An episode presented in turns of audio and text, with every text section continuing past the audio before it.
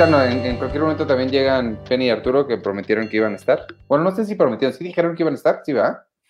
Sí, te iba a decir, prometieron así con Biblia en mano y toda la cosa. Este, bienvenidos al podcast de Cine Premier número 234. En vivo y a todo color y en directo desde las casas de cada uno. Yo soy Iván Morales y hoy me acompaña nada más un cuadrito que se llama Eh, Checoche. Bienvenido al, al- al show de los cuadritos. Eh, sí, sean bienvenidos aquí otra vez. Estamos en vivo. En vivo para los que lo están viendo y en y no en, vivo. en- no en vivo. No en vivo si nos están viendo en YouTube o en Facebook o si nos están escuchando en Spotify y, y Apple Music y demás. Que fíjate que eh, ahora he descubierto que ver podcasts en YouTube sí, no, no está tan aburrido como pensaría. He visto el de los que ha hecho Kevin Smith de Hollywood Babylon y los que están haciendo Steve Shiripa y, y Michael Imperioli de Sopranos. Estoy volviendo a ver Sopranos junto con ellos y está entretenido verlos. O sea, no hacen nada, es lo mismo que nosotros, son dos cuadritos, pero, pero está padre. También usan StreamYard o no. No, ellos, ellos sí. A ellos, mira, Sergio, a ellos los patrocina Bosé Sí, no. y este y un par de otras marcas ahí que los que, los patrocinan. Nosotros, si ustedes amigos quieren patrocinar el podcast de Cine Premier, pueden hacerlo. Escríbanos a ventas arroba cinepremier.com.mx y se los vamos a agradecer. Oye, que estaba pensando el otro día, este, que eh, toda esa gente, ¿te acuerdas que siempre en los comentarios, que algún día tendríamos que dedicarle un episodio a los, todos los sarta de comentarios que, que hay en, en, en redes, este, pero ¿te acuerdas que todos los comentarios que recibimos de seguro Marvel les pagó para poner esto y seguro Warner les pagó para poner no sé qué? Ajá. Ahorita, o sea, no por, no por ser nada, pero ahorita no sería un mal momento para que eso fuera cierto. Sí, exacto.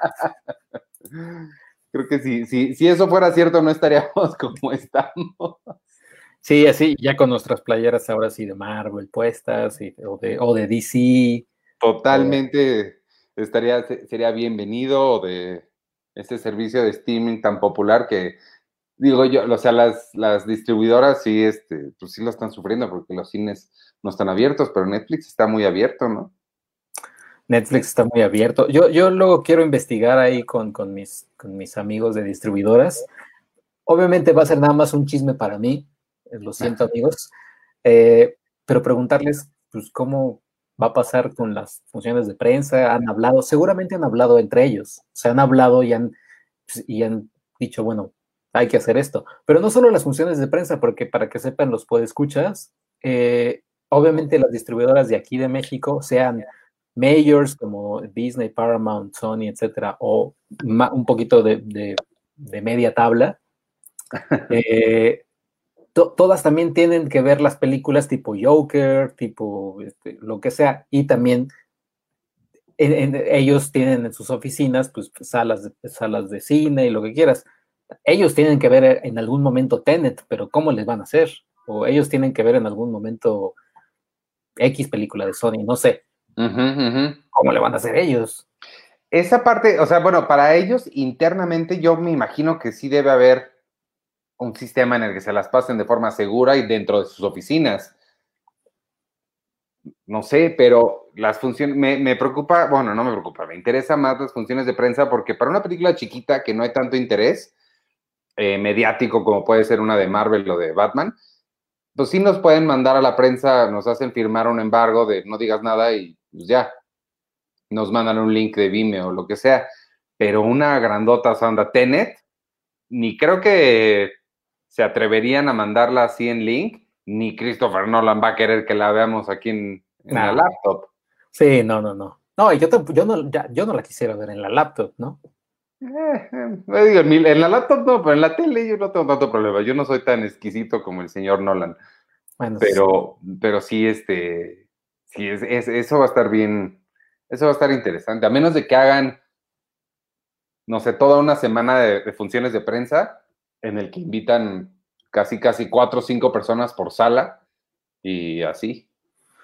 Pues sí, hay, hay, hay distribuidoras que tienen también su sala de cine y es una sala de cine chiquita como de, de a 20, 30 personas. Ajá. Y pues así, o también que la hagan así, ¿no? Así casi, casi eh, todo, todo un día de Tenet, ¿no? De 10 a 12 tal, de 12 a 2 tal, de 12, o sea... Ah, qué bonito que crees que va a durar dos horas. Sí, bueno, sí. Es cierto. ¿Cuánto va a durar Tenet? No sé, pero si la de Spike Lee, que al ratito vamos a hablar de ella, amigos, este, de The Five Bloods, si la de Spike Lee dura casi tres horas.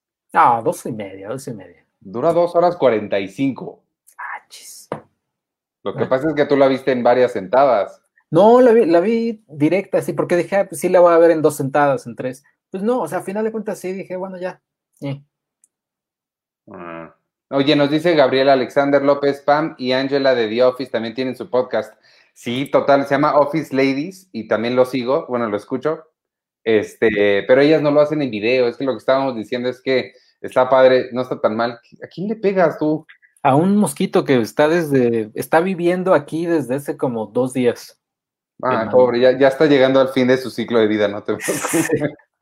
Este, pero ellas no lo hacen en, en, video, nada más ponen el puro audio y no está tan mal estarlos, estarlos, no está tan aburrido como, como pensaría. Espero que el nuestro no esté aburrido. Ahí está Penélope. Hello, hola. Bienvenida al podcast de Cine Premier. Muy bien, perfecto. ¡Woo! Salúdate. Eh, ah, hola Penny, ¿cómo estás? Sí, o sea, introdúcete a los, a los eh, podescuchas. Eh, es que dijiste salúdate y yo así de, hola Penny, gracias por estar aquí. Eh, este, yo soy Penny Oliva, muchas gracias como siempre por estar aquí, a los que nos están viendo y a los que nos están escuchando también. A destiempo, bueno, no a destiempo, es que ya como, como, como el confinamiento ha hecho todo live, todo está pasando como muy, muy en vivo últimamente. Imagínate que, que caiga, que caiga así un meteorito, porque ya es 2020, ¿no? Cualquier cosa puede pasar, puede ser este. Al ratito, no te preocupes. Una rebelión, rebelión de gallinas que se matan al mundo, lo que quiera. O sea, imagínate esto que únicamente sobrevive la, grabación de este podcast. Y entonces, en, en 500 años, cuando ya los, los robots han evolucionado demasiado, tipo inteligencia artificial, y escuchan el podcast del, del uno al que se produzca, para aprender sobre los humanos. Ajá, van a, van a llegar al podcast 200 y cacho y van a decir, hey, un momento, ¿por qué están encerrados? Ah, ¿qué pasó ahí? Pasó una, ¿qué, ¿qué, pandemia es? Y entonces se van a enganchar más, así de, puta, ¿cómo va la pandemia? ¿Qué está pasando? No, hay, hay, muchas bromas, no sé si han visto esos memes que hablan de que viene un viajero del tiempo y te pregunta, eh, ¿qué año de la pandemia es? ¿Qué año es? ¿El 2020? Ah, el primer año de la pandemia. Ah, eh, ¿qué, número de año de pandemia es? Ese, me ha gustado esos y los que han hecho de, ¿cómo se llama el personaje de, ay, el de Ant-Man? Este, estoy pensando Miguel, ¿se llama Miguel? No. ¿Miles Morales? No, no, no. no. es, este Michael, Peña. Ese es Spider-Man. Pensé que dijiste Spider-Man. No, no, que hace el recuento del año, que sí es una locura lo que, o sea, empezamos casi con la Tercera Guerra Mundial. y, luego fueron los fuegos de Australia. Y dice, luego Australia se suicidó. Australia se suicidó. Sí, bueno, pues, estuvo bien feo lo de Australia. Ya en febrero ya decíamos que se acabara el año y no teníamos idea de lo que iba a pasar. No, sí está. Todo, y todavía lo que falta. Y luego las protestas, brutalidad policial, o sea, todo está, todo está mal, todo está mal. Y es un año en el que Miley Cyrus dijo, hoy saco, saco un disco. El 2020 voy a sacar un disco. Ay, qué cosa. Bueno. Pensemos en que lo vamos a contar a nuestros nietos. Yo, la verdad, sí, sí paso muchos de mis días a veces pensando, que necesito tener como anécdotas más increíbles y más impresionantes para mis, para mis nietos. O sea, como que sí trato como de, es una tontería, pero sí trato como de, de memorizarme cosas de la experiencia como para contarla a mis nietos, así como para ser esa persona interesante que vivió la pandemia y poder contar algunas cosas que sean como, oh, no, lo vivió, y así. Entonces, o sea, digo, puede sonar muy tonto, muy estúpido, pero Pues pero, pero, pero documentar eh, el asunto, bueno, ya salieron como mil diarios de pandemia, ¿no? Como que todas y los que nos esperan. Todas las publicaciones, todas las editoriales han sacado como sus diarios de pandemia, que también hubo como una sobresaturación de eso. Eh, pero pues sí, o sea, como que el asunto es que la gente va a querer de pronto leer testimonios de lo que estamos viviendo ahorita y, y pues a ver, siento que, yo no estoy viviendo una, un confinamiento tan interesante como para que sea ejemplo para las para la posteridad. Lo que le decía Sergio es que em, ya, ya, ya estoy sufriendo desde ahorita la cantidad de películas que se van a hacer situadas en la pandemia y dos van a ser buenas y una va a ser de David Fincher. Sí. Sí, pero tiene que pasar tiempo, ¿no? O sea, como, bueno, ya hay ahorita, ya se están haciendo películas ahorita. Sí, pero... tiene que pasar tiempo para que salga una buena. Pero yo creo que tiene que pasar tiempo para, sí. ¿Quién les gustaría que dirigiera una película de, pandemia? Ah, bueno, David Fincher. Y que le escriba a Sorkin. ¿Quién más? es que también creo que depende de, o sea, incluso hasta del género, o sea, porque va a haber películas de horror eh, durante la pandemia, o sea, va a haber casos, o sea, y van a salir en mil películas basadas en hechos reales de, eh, y, que, y que serán de diferente género, de comedia, de drama, de suspenso, de acción, o sea, Yo creo que la, la, de terror va a ser nada más un güey que anda estornudando por todos lados. Ah. Va a salir, ¿cuánto también, cuánto? y ojalá no sea en México, y ojalá no sea, bueno, ojalá no pase, pero siento yo que va a pasar.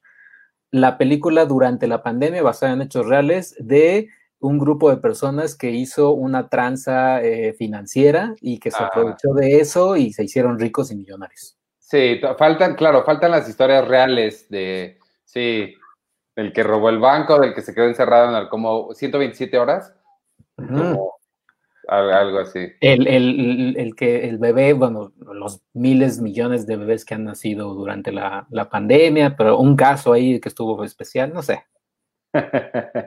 pero siento que todos los directores, pues a final de cuentas como artistas, pues sensibilidad y demás, pues va a afectar en la forma en que van a crear sus historias. Exacto. Oye, Arturo, ya le escribimos para ver si va a regresar o vamos ya empezando con lo que... Pues yo creo que vamos con la de Spike Lee. Porque él quiere comentar la, de Paulette. Sí, Arturo ya, ya se muere por hablar de, la niña Paulette. Este, vamos a empezar entonces con Oye, The Five Bloods. Mi papá está viendo, jamás pensé que mi papá fuera a ver esto. ¿Por qué no? Hola. No, no sé, nunca, nunca pensé pa, si no te lo tomes a mal, que fueras a ver un Facebook Live en la vida. Muy bien. Los, papás también tienen derecho. Sí, ya, es que ya vi que, comentó. Saludos. Y este, y, pues, mira, viene este domingo, es el Día del Padre, que ya lo están también queriendo cambiar de fecha, pero. Exactamente. Felicidades a mi papá que está viendo.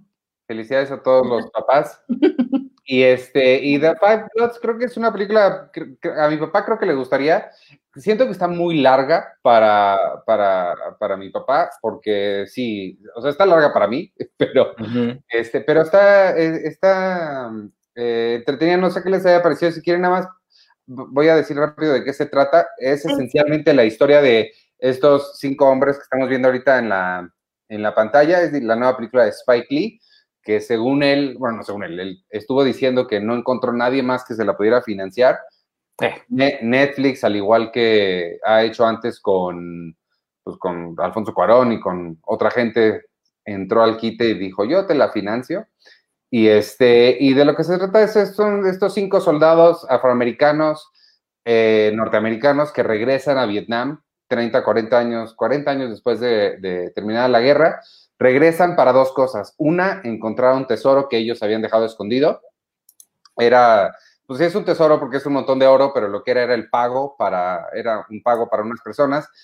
Derribaron el helicóptero en el que iban, ellos el, oro que encontraron lo escondieron por ahí, lo dejaron enterrado y uno de sus compañeros de, batallón murió y enterraron ahí también al, al, cuerpo. Entonces están regresando a Vietnam para descubrir el cuerpo, llevárselo otra vez de vuelta a Estados Unidos y encontrar el tesoro que dejaron ahí escondidos. Este, ¿Qué les pareció The Five Bloods? Penny. Eh, por un momento, como Checo se movió, pensé que él iba a hablar, que eso es una de esas cosas de, videollamada. No, a mí, a mí me gustó mucho, la verdad. Siento que está dividida en dos películas. Eh, bueno, lo que pasa es que a mí me gustan mucho las películas que son sobre el retorno, ¿no? Este retorno a los lugares. En este, en este caso es un lugar de trauma. Ellos vivieron esta guerra absurda, ¿no? Atroz. Eh, y como ve, eh, pero además son, son personas negras que regresan, tienen ese trauma y me gusta que en los flashbacks, que es cuando cambia el formato de, de la película, ellos no es, ellos se interpretan, o sea, no, no, nadie los rejuveneció, nadie los, no los vemos jóvenes interpretados por otros actores, sino que son ellos mismos en estos, eh, o sea, los mismos actores eh, con la edad que tienen, interpretándose en su juventud y, eso se me hizo como, como muy padre, porque por mucho que se haya, que se ha dicho ya, obviamente es una película muy política como las que todas, todas las que hace Spike Lee, es una película pues nada sutil, muy literal en su mensaje, obviamente en sus ataques a Donald Trump, al, super, al supremacismo blanco, Black Lives Matter, sea, es, como muy, muy política, muy literal en su mensaje político, eh, que eso no me molesta para nada. No sé si a ustedes eso les saca de onda, pero no, o sea, tal cual, no, es como... No, porque es Spike Lee, ¿sabes a lo que has entrado? Exacto, o sea, como que también, su, su, activismo político siempre ha estado muy ahí en sus películas y hay algunas en donde no es como tan, tan literal, tan in your face, pero en esta película sí lo es. Eh, son estas personas que regresan, ¿no? A mí me gusta mucho este tema del retorno, pero el hecho de que se interpreten a sí mismos como en el pasado, siento que, que a pesar de que los temas que trata ya se han tocado como mucho desde la reflexión política, que es obviamente lo absurdo que fue Vietnam, la vida de los veteranos, obviamente también la, la lucha de los derechos civiles de los negros y cómo siguen sin tener derechos y cómo recordamos qué historias decide la historia recordar para la posteridad, ¿no? Las historias de quiénes, o sea, qué tipo de heroísmos son los que pasan a los libros de historia, que obviamente nunca son las de las minorías, las de los oprimidos, etcétera. Y él obviamente rescata la experiencia de los veteranos negros en la, en la guerra de Vietnam, a pesar de que son temas que ya se han como tocado. Me gusta porque a la hora de que los ellos se interpretan a sí mismos en esos flashbacks y no como en mucho se ha dicho, mucho, e, el ejemplo de comparación que se ha hecho es en el irlandés, que obviamente ahí se, se, rejuveneció porque además tenían todos los recursos económicos habidos y por haber y esta se ve que no los tuvo. Pero también funciona a nivel narrativo porque pone a conversar, eh, para mí creo que implica que como esta guerra de Vietnam, que para los veteranos nunca acaba, ¿no? una vez que vas a la guerra, como que nunca acaba la guerra, te la traes contigo a, tu país, a, tu vida cotidiana. Está eso, pero también que así como la guerra de Vietnam nunca acaba, un poco sucede lo mismo para estas personas de raza negra que siguen luchando por sus derechos que no tienen. Entonces es una guerra que para ellos no ha acabado. Entonces es una guerra que están viviendo en el presente. Y creo que eso se ve muy bien. Me gustó mucho ese detalle de los flashbacks. La segunda parte, el tono, lo siento súper loco, que es la parte donde un poco, pues la película te muestra que siguen como en la guerra, de cierta forma. Esa parte se me hizo un poco alocada en el tono y, ahí medio, medio me, pierd, me perdió al, final, al final, al final. Pero todo el inicio, que es cuando ellos regresan como medio turisteando a, a Vietnam, este, sí, sí, está, está muy padre, la verdad. Sí, a mí me pareció, me pareció lo mismo. o sea, creo que está, está muy claramente dividida en dos. Este, la primera parte se me estaba, me estaba pareciendo fascinante. Esta, eh, justo lo que dices, el, el eh, bueno, a mí, a mí la idea de regresar y, la película empieza muy bonito porque tiene una foto de la época de, la guerra de, están en pues en, no me acuerdo la ciudad, pero en Vietnam, y se ve la foto de un hotel y se disuelve a como se ve hoy, ya con carros y, modernidad. E, ese tipo de, pues no sé cómo llamarle, de, contraposición entre cómo se veían las cosas en algún momento histórico importante y cómo lo usan ahora, que hay una cuenta en Instagram que sigo que no me acuerdo cómo se llama, pero History Photograph se llama, y justamente hace eso, va a lugares donde estaba la Segunda Guerra Mundial, por ejemplo, te muestran una foto de cómo lucía en ese momento y hacen el mismo encuadre, pero hoy. Y e, eso a mí se me hace muy interesante, sobre todo por los, pues, no sé, los, demonios internos que cada uno de los personajes está trayendo al, viaje. Eh, cuando arrancan, llegan a, a, Vietnam y se están metiendo a la selva, están haciendo, y para mí fue muy impactante que están ellos haciendo el mismo recorrido que hicieron hace 40 años, pero lo están haciendo en condiciones completamente diferentes. No, no, no solamente ahorita saben muy bien a dónde van y están muy seguros, sino que van acompañados, tienen toda la tecnología de comunicación. Y yo pensaba mucho en los árboles que están ahí a lo largo del, río, porque pues muchos de esos árboles son los mismos. Y no sé, para mí es muy impactante como que los, la, la, la geografía del lugar, pues al final de cuentas sigue siendo la misma y las circunstancias completamente diferentes. Entonces, ese diálogo a mí se me hizo muy interesante. Me gustó mucho que uno de los personajes que también esta, esta decisión de Spike Lee de hacer a uno de los personajes pro-Trump se me hizo muy interesante porque, y lo mencionan en algún momento de la película, eh, eh, que es el, único negro que votó por, por Donald Trump, este, eh, el, el, trauma que él trae y él es el que comienza a actuar como si siguiera dentro de la guerra, se me hizo muy interesante, pero justo es con él, cuando él empieza realmente a, como que la, guerra empieza a cobrar vida dentro de su cabeza, que la película se mete al mismo juego y la, la, guerra cobra vida también a su alrededor de una forma muy rara, no es, no es literal para quien no la haya visto, no, es, no, es que, no estoy spoileando nada ni realmente la guerra revive, sino son las cosas que empiezan a suceder, donde sí siento que la película ya pierde un poquito los pies y, y sí me, me perdió un poco porque estaba contando una historia muy pequeña, muy específica y muy en un tono muy diferente y de repente se vuelve ya muy explosiva para mí, para mi gusto. Sí, eh, creo que eh, lo, o sea, yo rescato muchas cosas de la película. Sí siento lo que dicen de eh, o sea, se, se, pierde, o sea, hay, hay, una, hay unos eh, personajes en la película, básicamente unos eh, como, eh, que son como el, francés y el, el, gordito que sale en la película de este Clint Eastwood, ¿cómo se llama? Richard Jewell. Bueno, es un grupo que ellos generan el, la segunda parte de la película, la que es más explosiva. Si hubiéramos quitado esos personajes, hubiéramos quitado esa segunda parte y la película hubiera durado una hora cuenta, fácil.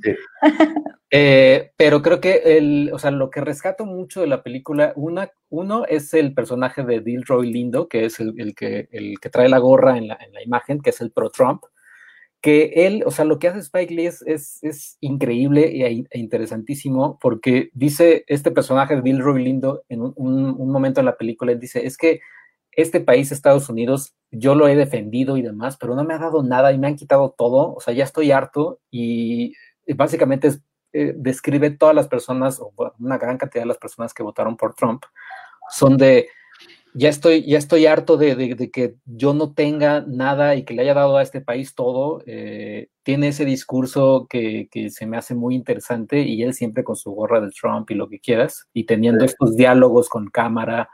Eh, odia, bueno, no odia a su hijo, pero tiene ahí mucho resentimiento. O sea, todo el personaje que construye Dilroy Lindo, sí siento que cuando se celebren los Oscars, quién sabe cuándo sea, pero en abril, ¿no? En abril, no, en abril del, del 2021. Ajá, bueno, cuando se celebren, o sea, yo sí lo veo, bueno, me encantaría verlo a él nominado como mejor actor, mejor actor de reparto, no sé, por lo, porque el, papel que logra hacer es, es, increíble, o sea, todos los, todo este viaje que, que, menciona Penny hacia un lugar de, de, trauma, que también esa es otra, yo mientras le estaba viendo al principio decía, esto es, cuenta conmigo, pero versión, eh, versión Vietnam, porque pues eran estos cinco amigos, bueno, cuatro amigos, eh, versión Vietnam. Que van a, literal, van a buscar un cuerpo y van a buscar un tesoro. Y dice, esto es increíble porque, o sea, está increíble esta película que hizo Spike Lee, porque Spike Lee es una persona capaz de hacerte algo súper pop, pero meterte unos temas súper densos e increíbles. Y la otra parte que también me, me, encantó, que eso es más que nada para, para los fans de, de este actor de Isaiah, eh, ¿cómo se llama? Isaiah Whitlock. No sé cuál es. Es el que es en la foto, es, creo que no sé. Bueno, es el de The Wire. El que ah, el, de Es, o sea, cuando dijo esa, esa, esa frase, ya, ya, no pude tomar la película en serio. No que, no que no la dejara de tomar en serio, pero este, estaba yo así aplaudiendo cuando dijo shit. Yo también, pero a mí fue que yo le estaba viendo la cara y yo, ¿de dónde sale? ¿Dónde sale? ¿Dónde sale? ¿Dónde sale? Hasta que dijo shit y dije, ya sé de dónde. Sí. pero además todos son muy diferentes, ¿no? O sea, como que comparten el trauma y son, son perfiles diferentes de veteranos.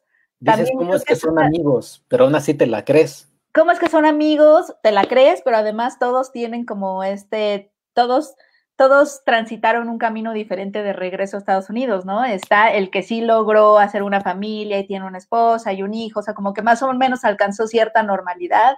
Está el que se volvió exitoso, que tiene como concesionarias automovilísticas o algo así, ¿no? Que tiene como una franquicia. Como un lavado de autos, algo así. Está el que está totalmente roto, que se volvió anti-inmigrantes, que, fue, que es el, que es el, trompista. Eh, y el de me falta uno, ¿no? No, ya son, ya son los cuatro. No, sí, porque, eran cinco. El, quinto es este. El quinto es. Boseman. El otro se volvió Black Panther, ¿cómo no? Stormy Norman, que eh, su personaje, la verdad es que, que, solo vemos en los flashbacks. Eh, no sé si es spoiler. Bueno, no, solo vemos en los flashbacks. No, ¿verdad? Espero que no. y a él que solo vemos en los flashbacks, es un personaje bien interesante porque obviamente ellos lo tienen como en un pedestal. Es como Sí, eh, fue como una suerte de profeta, ¿no? Bélico, a quien le deben justamente como el que hayan hecho, el que hayan hecho consciente que qué significaba ser negro en la guerra y por qué estaban ahí y por qué el 32% de los soldados a los que mandaron allá prácticamente a destruirse eran negros, ¿no? Y cómo cómo mientras ellos estaban allá, estaba la lucha por los derechos civiles en Estados Unidos y, se les necesitaba, pero estaban allá, etcétera, y cómo, cómo Estados Unidos todo el tiempo ha estado usando a esta población que no le da los mismos derechos, pero los ha usado para construir el país y para pelear por el país y en las guerras, etcétera, y, cómo están peleando justamente por un país que no les, que, que los considera ciudadanos de segunda. Entonces eso también es como muy fuerte y el personaje de Storming Norman es el que los hace como despertar. Tienen como este, como estas epifanías sobre raza y sobre su lugar en Estados Unidos allá en la guerra, mientras están en, Vietnam. Que es creo, que, creo, que, es interesante también esto que, decían de que no son, eh, que son amigos que son muy diferentes. O sea, creo que ese es parte como un poquito el medio mensaje que, que quiere dar porque no son amigos, o sea, se hicieron amigos en una circunstancia muy específica que fue la guerra, que es lo mismo que vemos en Soldado Ryan, que eh, Tom Hanks era maestro, y, o sea, gente que ordinariamente no se hubiera conocido, aquí se conocieron, se volvieron amigos porque los unen dos cosas, los une la guerra y los une su, su, raza. Entonces creo que es parte de lo que está tratando de decir, o, o parte de lo que dice Spike Lee, que justo la gente negra es muy diferente y todos son tratados igual y, y, pues, pues eso creo. Y el, mensaje también que, eh, como decía Penny, el, el, que, el, que, dice Chadwick es en, en una parte que, que, sí dije, o sea, la verdad es que Spike Lee junto con Black Landsman y con todas sus películas propiamente de esta lucha de razas, porque tiene eh, el plan perfecto con Clive Owen, que es increíble esa película, pero que no habla de raza.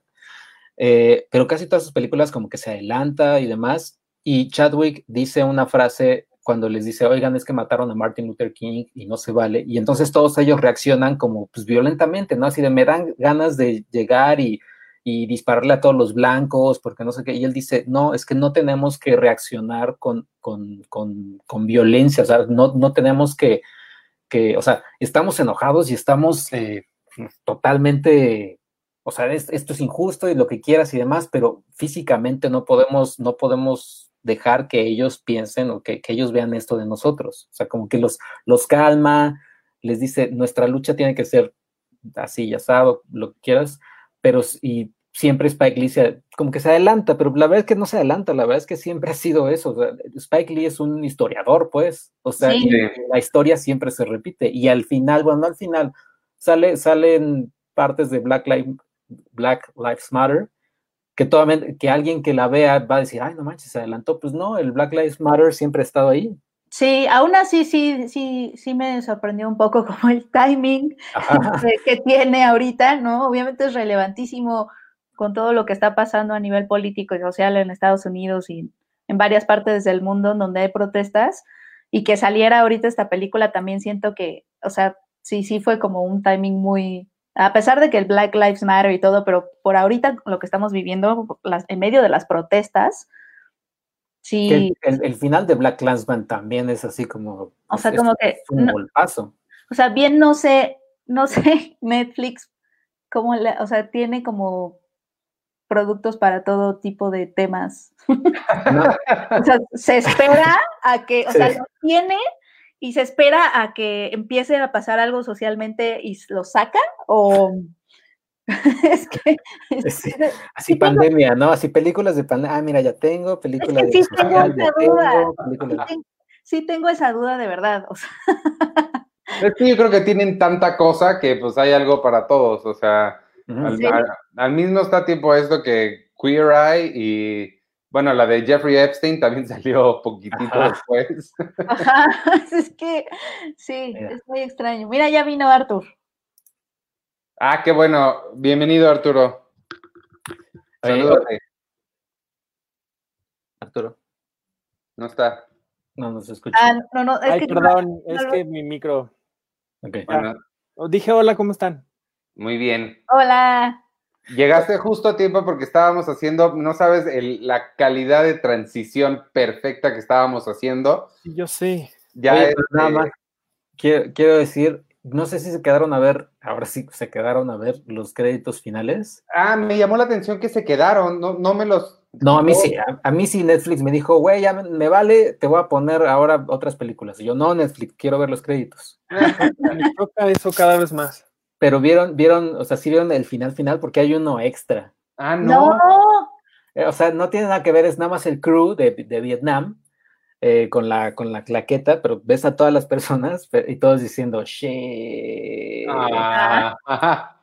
Está bien padre. O sea, está bien padre. Y me dieron muchas ganas de volver a ver Do the Right Thing y, como que, este, no sé, se me, se me, se me antojaría ver otra vez Spike Lee, los comienzos de Spike Lee, sobre todo Do the Right Thing. Como además tengo mucho calor, está haciendo mucho calor en mi casa, creo que sería apropiado ver. Oye, me llamó la atención en la película también el personaje de Leroy que se enoja cuando otro le dice negro. Que no sé si se acuerden, que van como en la balsita, después de que un vietnamita le, le ah, quiere algo, y le dijo, no, negro, y entonces se enoja, no me acuerdo qué personaje se enoja, y le dice, es que no, no, no nos pueden llamar así, no sé qué. Me recordó mucho Spike Lee, porque Spike Lee ha tenido ese, ese conflicto con Samuel L. Jackson por las películas de, Quentin Tarantino. Ah, sí. Ajá, porque, porque Spike Lee dice, o sea, está bien, o sea, Samuel L. Jackson, lo que quieras, pero al final de cuentas es un guion de Quentin Tarantino, o sea, es un guion que, que son las palabras de Quentin Tarantino dichas a través del personaje de Samuel L. Jackson. Sí, sí, sí. Y Samuel L. Jackson ya estuvo, ¿no? Con Spike Lee en Do the Right Thing, creo, ¿no? ¿Sale en Do the Right Thing? No me acuerdo de él en Do the Right Thing. No me acuerdo de él, puede ser. Y ya, es todo lo de... Bueno, pues estábamos haciendo la transición. ¿Tú viste The Five Bloods, Arthur? No. Ah, qué bueno. Entonces es apropiado que llegues para hablar de, mira, el cine es como un arco iris. Estoy muy emocionado. Hay de todo. Y Netflix es como un arco iris. Hay de todo. Así como encuentras Roma y Irishman y The Five Bloods, también encuentras, ¿cómo se llama el reality ese? ¿Somos los White Sicans? ¿O ¿Cómo se llamaba? Ah, claro. Hecho en, México. Eso, hecho en México. Y ahora nos presentan La Búsqueda. Así es. historia de un crimen. Así como, o sea, así como la sexualidad es un espectro, Netflix es un espectro. Ajá. Sí, Sí, nada más que la este sexualidad, en el espectro de la sexualidad no hay nada malo y acá hay muchas cosas muy malas. Espero que sí, híjole. Este, es ahorita que dijiste historia de un crimen, es el continuo, es la misma producción. ¿Tiene algo que ver con Colosio? Porque Colosio estuvo padre. Sí, es, es Dynamo, que es la compañía productora de, de esta saga, lo que está haciendo es literalmente eso, llevarnos por cada una de las historias de un crimen mexicanas y pues empezaron increíble. Ahora que hemos hablado mucho de cuál es la mejor producción mexicana de Netflix, yo creería que sería Colosio y ahora pues nos traen esta basura gigantesca que no hay forma de describirla de otra forma. Más es como, como mujeres asesinas, ¿no? Lo que hizo, lo que quiso hacer Televisa pero Mujeres Asesinas era bueno. Mujeres Asesinas era muy buena. Era muy buena. Eso sí, estaba increíble. Porque aparte tenía un elencazo y regresó Verónica Castro a la televisión y. Estaba increíble Mujeres Asesinas. Sí, cuando Televisa quiere hacer algo con muchas ganas, hace cosas increíbles. El problema es que casi nunca hace nada porque no le da ganas de nada. Y también porque de, pronto creo que la gente no, le no les exige mucho y creo que eso está pasando un poco con Netflix. Antes de, antes de empezar con, la Rosa de Guadalupe, la historia del crimen, este, ahorita que mencionaron el elenco, nada más sí quiero, quiero destacar a esta muchacha que estamos viendo en la pantalla, que ella me cae muy bien. Creo que en general el elenco hace lo mejor que puede. ¿A quién, Regina? Regina Blandón. Ah, sí. Regina Blandón, yo, yo sí soy muy fan y creo que de hecho empecé a ser fan, más fan de ella al verla en, en Historia de un Crimen porque no, porque o sea, como que sí se notaba perfectos que era, o sea, su talento. Creo que hacen lo mejor que pueden y ella sobre todo tiene un par de cosas que sí me, sí me sacaron una risa muy genuina y creo que el problema de la serie principalmente para mí, ahorita ya hablarán ustedes, es que saca muchas risas que no son por las razones correctas. Sí, no. Sí. ¿Tú la viste, Checo?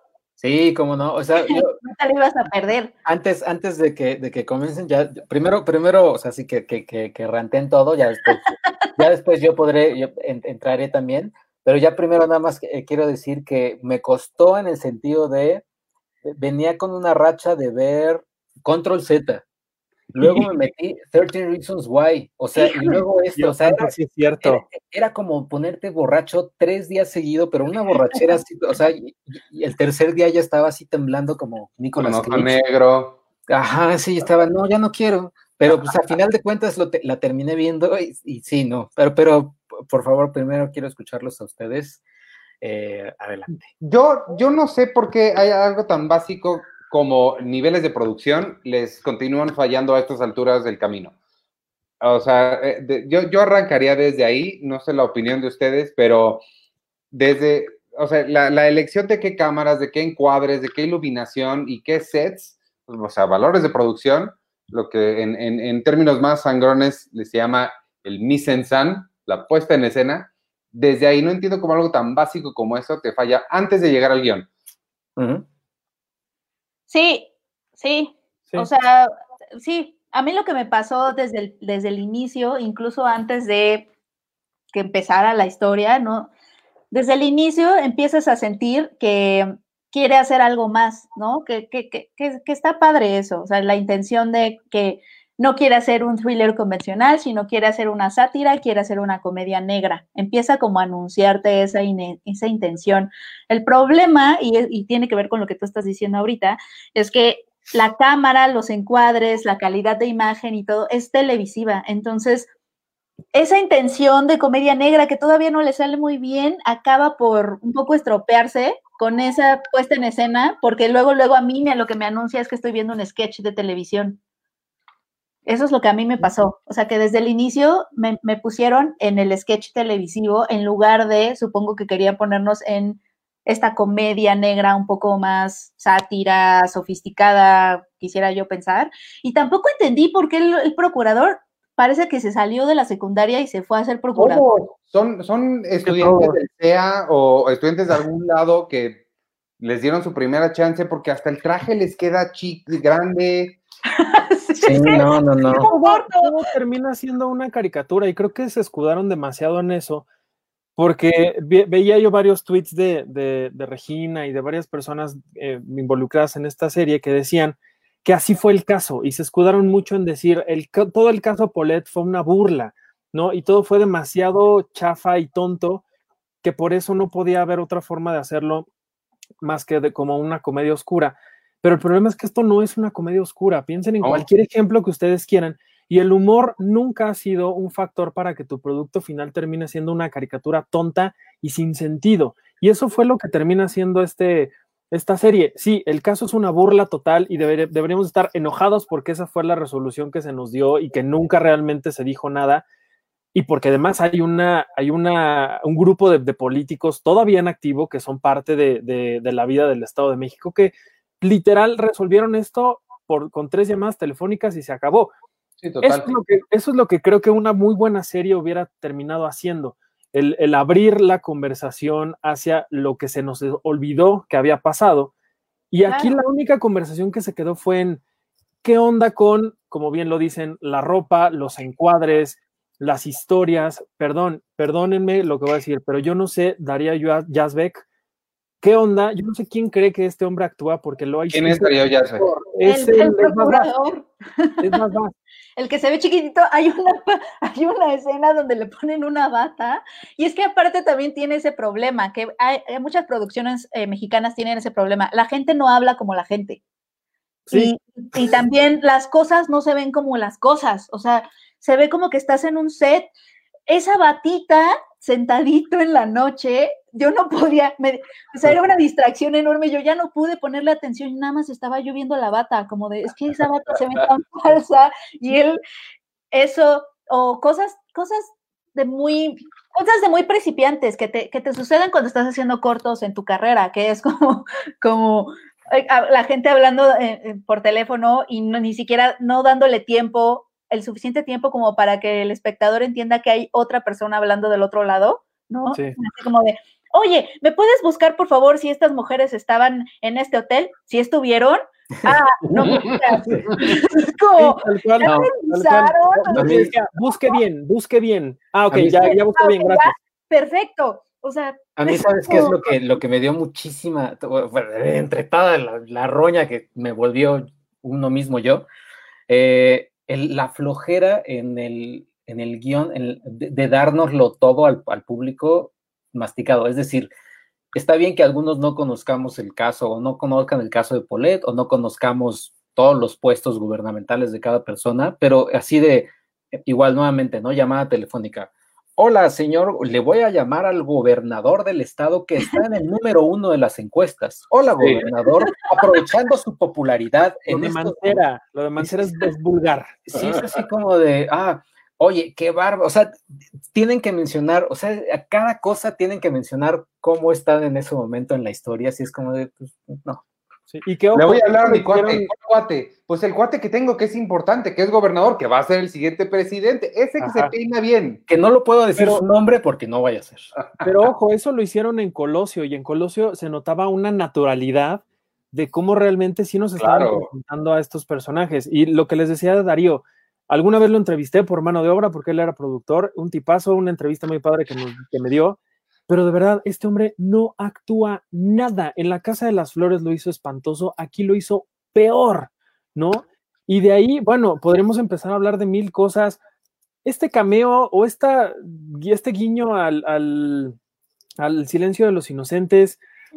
¿Qué onda te lo tengo, te lo tengo, espérame. Hannibal Lecter, Hannibal Lecter. Ajá, cuando le dice a la, a la gente del FBI París, eh, bueno, o sea, de verdad, entiendo que el caso fue muy estúpido, que fue muy tonto, que, claro. hoy nos sigue pareciendo que, el, que después de tres días hayan dicho, ay, ahí estaba la niña y se dio cuenta después de que mucha gente se durmió ahí, que Lili Taylor hizo una entrevista ahí, lo entiendo, pero creo que hay muchísimas, muchísimos ejemplos en el mundo y creo que hasta en México también, en el que el, el humor y la comedia no son algo que dañan a una producción, sino al contrario, la, enaltecen y termina siendo muchísimo más inteligente y mucho más, eh, te invita mucho más a seguir metiéndote y ver todo lo que tiene que ver alrededor del caso, ¿no? Y esta, y en esta, en esta ocasión, esta serie no lo hizo, ¿no? Pudo haber hecho cosas increíbles. Hablar de lo que la, serie no fue, pues tampoco tendría mucho caso, porque pues eso ya es cada quien percepción de, de lo que la gente quiera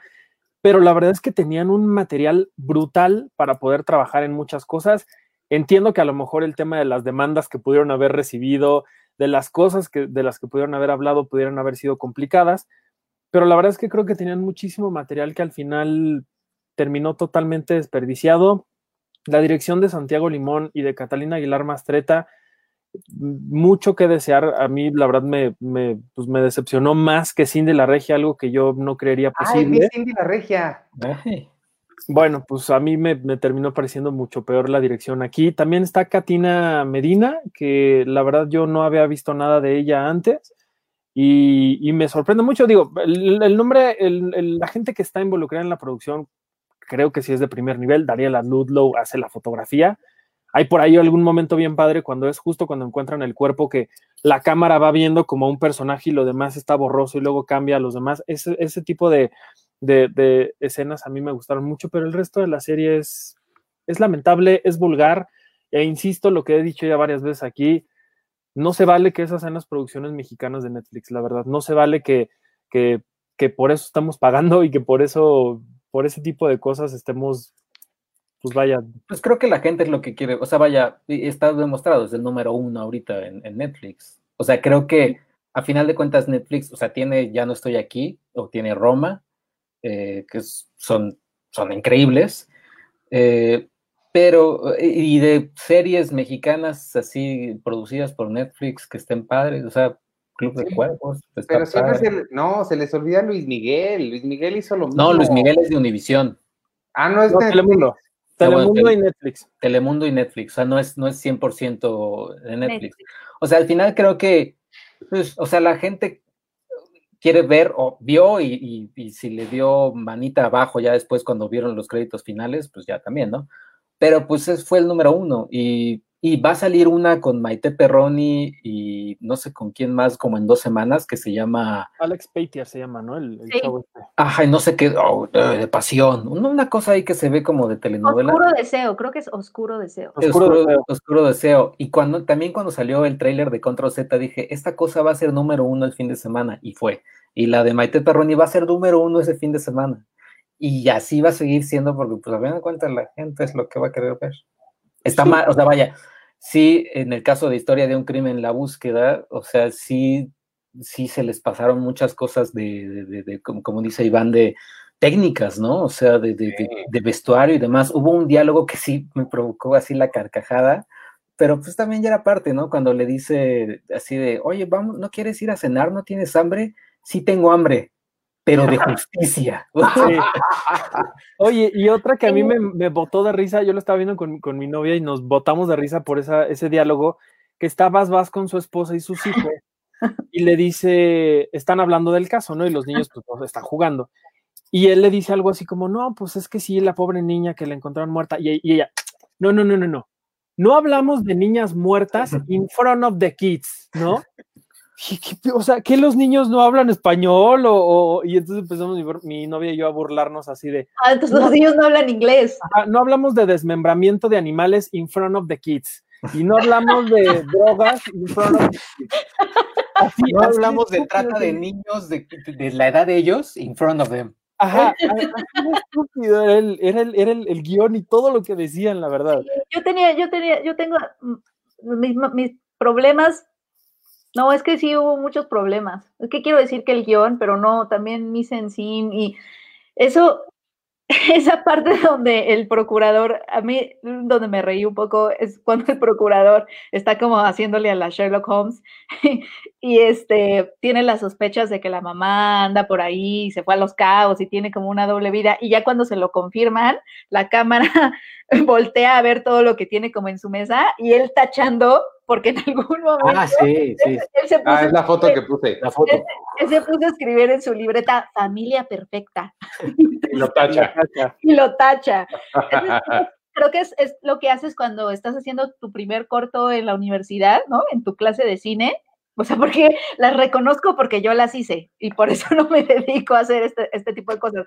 Yo hice cosas así, porque son como de muy principiante, quieres como decir cosas con la cámara, entonces alguien la tiene que escribir y tachar, ¿sabes? O, decir todo en el diálogo, o no saber dar, o sea, son cosas como muy de, principiante y y sí me, o sea, sí me genera preguntas, porque como dijo Arthur, hay como mucho talento detrás. Sí, no, Regina lo hace increíble, Adrián Ladrón, que es el, el subprocurador, lo hace espectacular. Pero no, no, este no escucharon a Adrián Ladrón. Eh, estaba viéndola, son seis episodios, en el segundo episodio bien, en el tercero dije, ay, caray, me suena muy mormado este, este, este joven.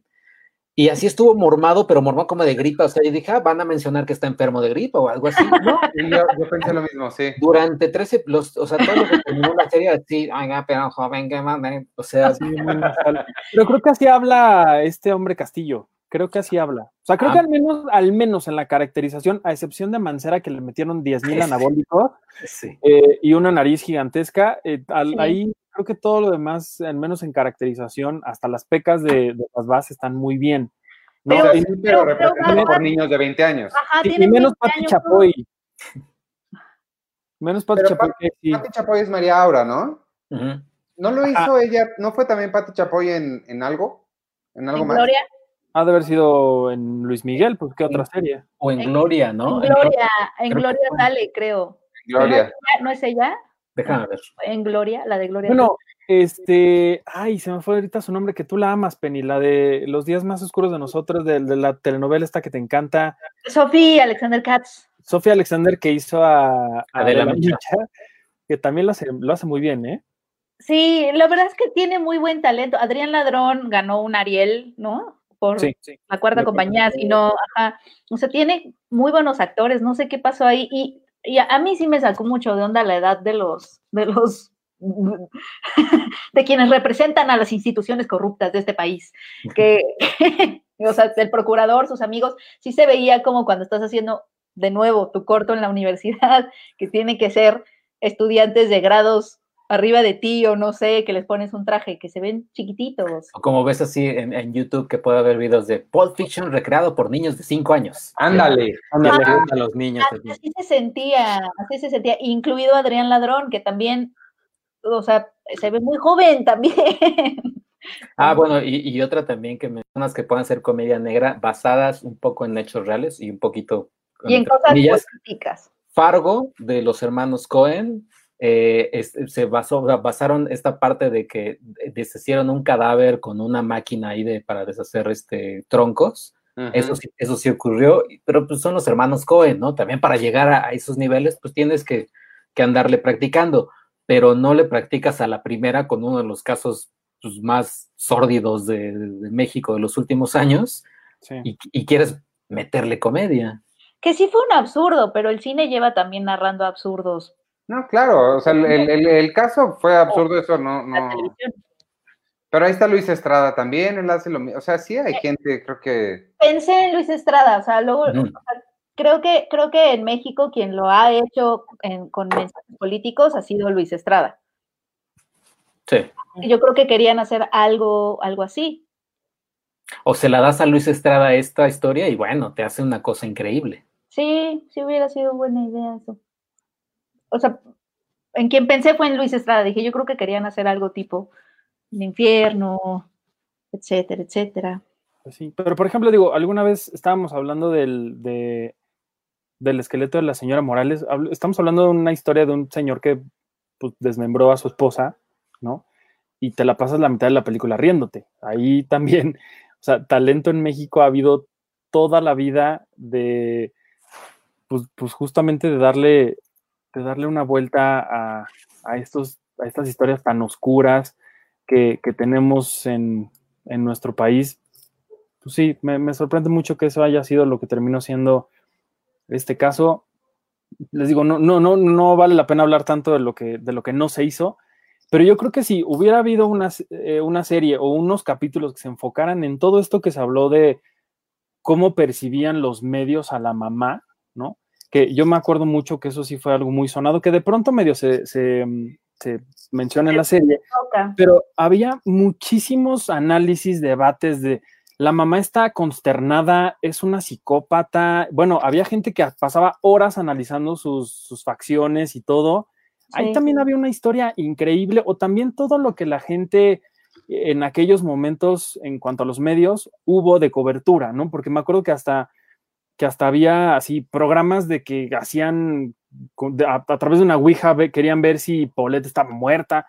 O sea, el, escándalo mediático alrededor de, de, Paulette fue brutal y eso también pudo haber sido increíble, pero pues siento que al final no llegan a nada, como el mismo caso, pero creo que también Colosio no llegaba mucho porque la historia no se lo permitía, pero sí se sentía como un principio y un final. Y acá no. O sea, el, el último episodio se siente súper apresurado, como de chin, ya se nos acabó el tiempo y pues ya vamos a ver cómo lo cerramos. Y sí, creo que todo. Es más, me terminó interesando más la historia de, de la amiga y esta película que mencionan ahí que se llama Comando sí. Borras o no sé qué. Me terminó interesando más que lo que, lo que acababa de ver. Que sí es real y además ella escribió un libro después y por eso ya no es amiga de la mamá. Sí. Checo, ¿tú sabes o viste Comando Zorras, la, la película escrita por la amiga de, de, de, la mamá de Polet? No, ¿eh? No, y también me llamó, me, me dio curiosidad. Sí. No. Sí, sí, al, sí, al, parecer ha hecho un par de cosas. Amanda la China. Oigan, pues, eh, un... ¿algo más que tengan que decir de Polet o ya vamos con el siguiente tema, el... que es nuestro top de animaciones de caricaturas, porque hoy estuvo trendeando Animaniacs. Sí. tengan algo más que decir. Pasemos, no, ya, no. yo creo que ya, ya le dimos. Okay.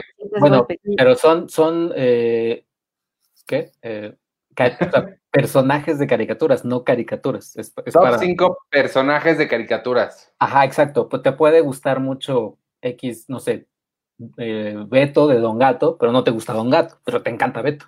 ¿Sí se llamaba Beto? No, ¿eh? no sé, ¿Benito? ¿Quién es Benito? Beto? Benito. Beto es el de, el de Plaza Sésamo, ¿no? Sí, Benito era el que decía, Don Gato, ahí viene, Botoc, ahí viene, ahí viene Matute. Era Matute el policía. Don Gato, ahí viene Matute. ¿Cómo hacía? ¿Qué es esto? Sergio, pone el sitio, ya no estoy aquí, Botarga Bailarina recorre las calles de Monterrey. Me metí al sitio ahorita y no había visto esa nota y suena increíble. hay un video, hay un video increíble. Sí, lo vi. Ulises, wow. Ulises está bailando en Monterrey. Le está haciendo, wow. la, le está haciendo la, la, competencia al doctor Simi. Así un, un, un, una lucha de baile. Hay que mandárselo a Fernando siento bonito que haya tenido como tan buen de boca en boca, ya no estoy aquí, porque en algún momento el director dijo que no, que la había mandado a varios festivales y que no, no había sido tan bien recibida, pues, o sea, como que no, no había tenido muchas oportunidades en el extranjero. ¿Quién sabe por qué? Sí. Bueno, pero cuando platicamos aquí nos dijo que eso mismo le pasó, por ejemplo, en Argentina, que uh -huh. después de una función la que la siguiente estaba abarrotada, Uh -huh. La gente que se da chance de verla así descubre algo muy padre y termina, padre. termina, recomendándola mucho. Ya, para cerrar lo de, lo de historia de un crimen, sí me llama mucho la atención que ni una sola palabra de Netflix de promoción, ¿eh? Y de en general casi nadie de, de los que estaban ahí, salvo Regina, porque a Regina todo el tiempo la atacan en redes a la pobre, y ella sí salió y, y dijo algo, pero en realidad no hubo nada de promoción, pero así, nada, nada, nada, nada. No. Y también me llamó mucho la atención eso. Pues es que es un caso que sí se ha quedado muy en la mente de la gente, o sea. Sí, iba a salir así, te digo, o sea, Netflix pone su, su número uno así. No abres, me sorprende. Abres tu, tu, o sea, abres Netflix y ahí está luego, luego. Uh -huh. Es que no necesitan también tanta promoción si te, el algoritmo te lo puede poner. A diferencia de la de Spike Lee, que esa sí no le dieron promoción aquí, en Estados Unidos seguro sí, pero aquí pues, yo tuve que buscarla así tal cual. Sí, a mí también ah, no, no, me apareció, le tuve que buscar. ¿Le pusieron un título en español? No, no creo. aparece The, fi the Fifth Five Plots. The Five Plots. The five plots. No, no sé por qué le quiero decir The Fifth, pero no. The Fifth no, Element. Porque luego aquí los títulos en español de Netflix son un poco medio, medio extraños, ¿eh? Sí. No, más bien me ha tocado que son tal cual traducciones literales, ¿no? Uh -huh. No, a mí no, yo sí me han tocado unos así, no sé. Love se llama aquí entre cobijas y amoríos, una cosa así también muy extraña. Bueno, entonces, ¿qué? Cinco. Cinco personajes favoritos de caricatura. Ay, bueno, ah, pero, pero vamos del, del, del cinco al uno. Del cinco al uno. Oye, nada más antes de, de empezar eso rapidísimo, no, no, ni me contesten. Nada más que nadie me preguntó si me había gustado Cindy la Regia o no. Y nada más para decirles. este. Híjole. No me molestó nada, se me hizo muy, o sea, se me hizo el tipo de película sobre la que no veo por qué hubo debate, como que no tengo, no sé por qué alguien tenía algo que decir. Está padre, está bien, se me hizo muy X, como va pasable, ahí está. Ya. Esa es, el, mi opinión completa, como que pues, está bien, ya. Pero causó conmoción. Sí, no, no veo que estaba innovando en el, en ningún, en, en este género o en el que sea. Tampoco se me hizo una porquería pero no se me hizo The Holiday, no se me hizo Love Actually, pero tampoco se me hizo A ti te quería encontrar, o la otra, que tampoco me gustó.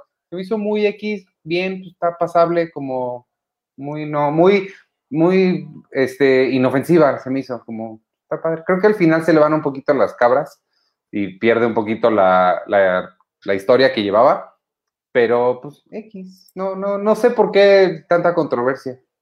Y ya, esa es mi opinión. Ahí está. Nice. Entonces, vámonos con las cinco, cinco personajes de caricatura. ¿Quién quiere empezar?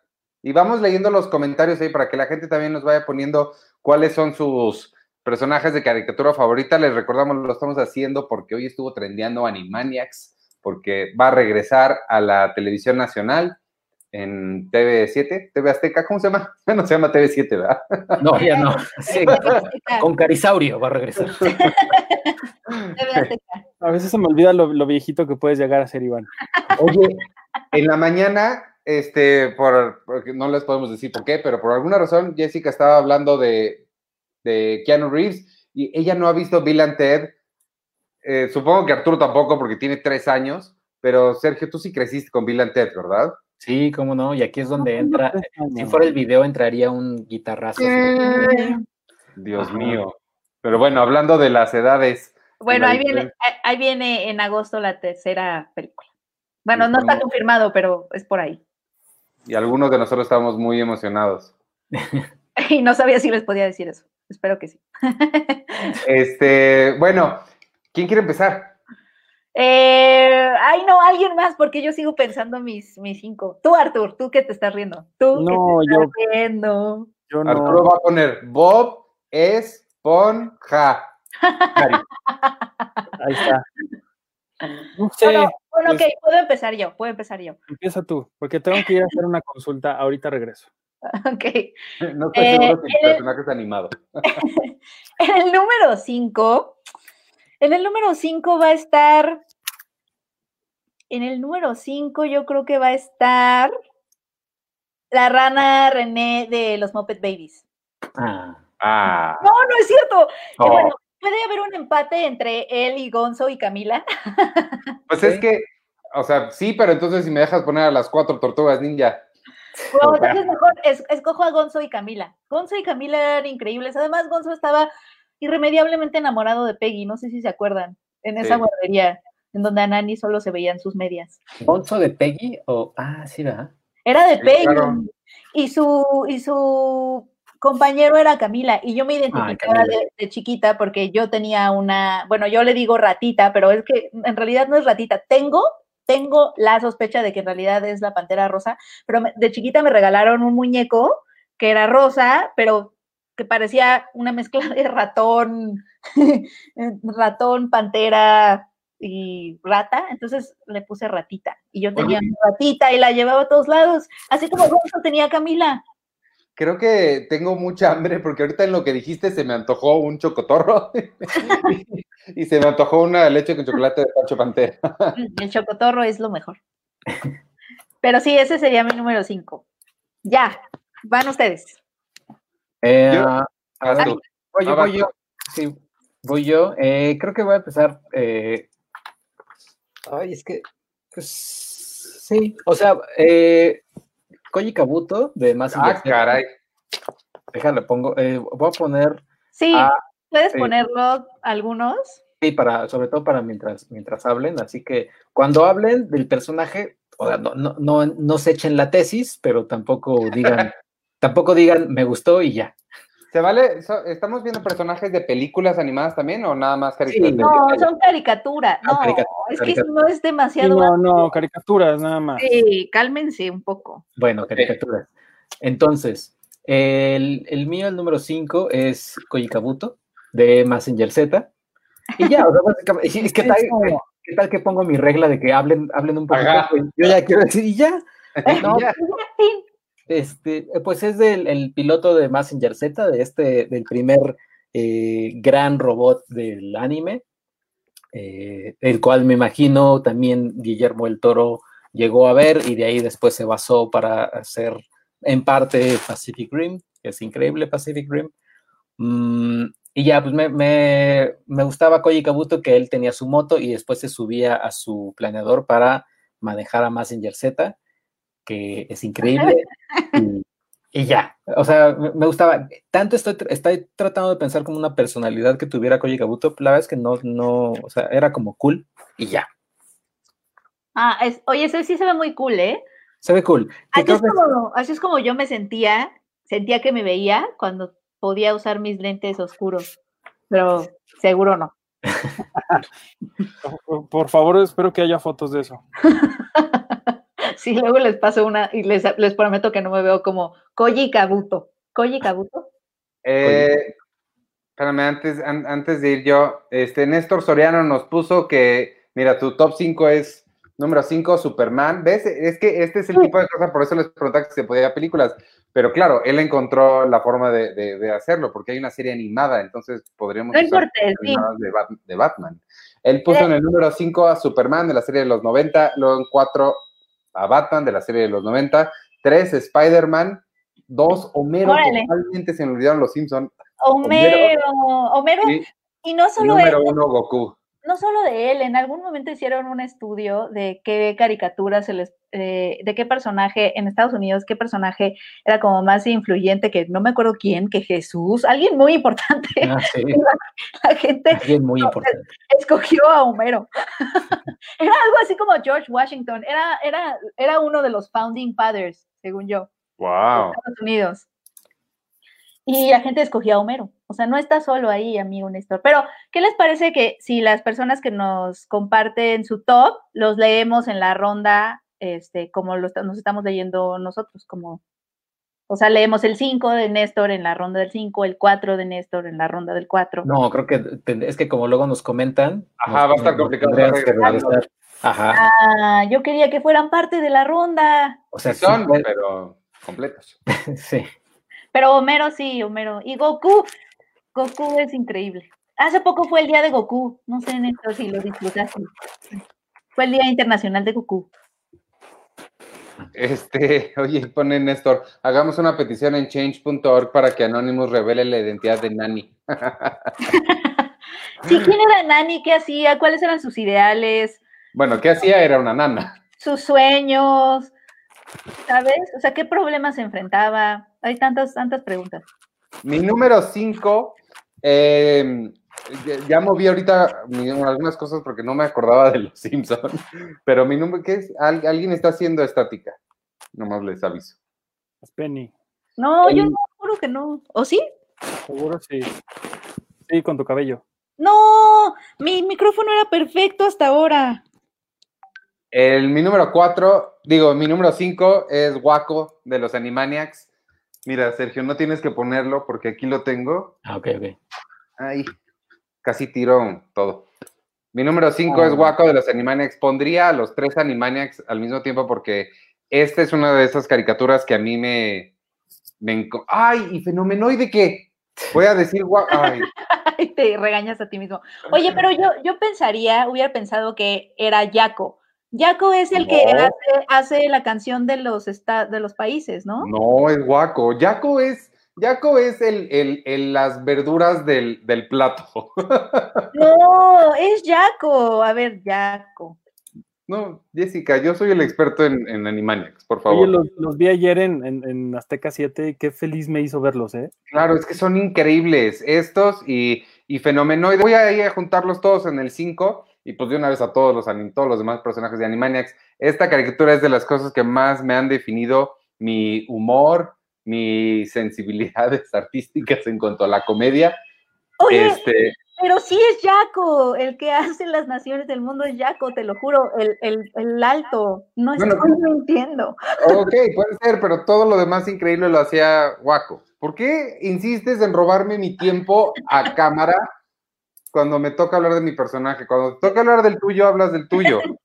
Iván, viste que te mandé algo por Facebook que no vamos a decir qué es porque creo que nos podemos meter un poco en problemas, pero. Ay, Dios, ¿dónde no? ¿A qué hora? ¿Ahorita? No, hace unos días te mandé por Messenger una cosa que tiene que ver con fenomenoide y lo viste porque ahí me aparece tu carita de que ya lo viste. Sí, pero no me acuerdo, o sea, seguramente lo vi, no, no, no me acuerdo. bueno, lo vi y te ignoré. Porque te va a gustar mucho lo que te mandé. Ahorita lo veo, cuando no estemos en vivo.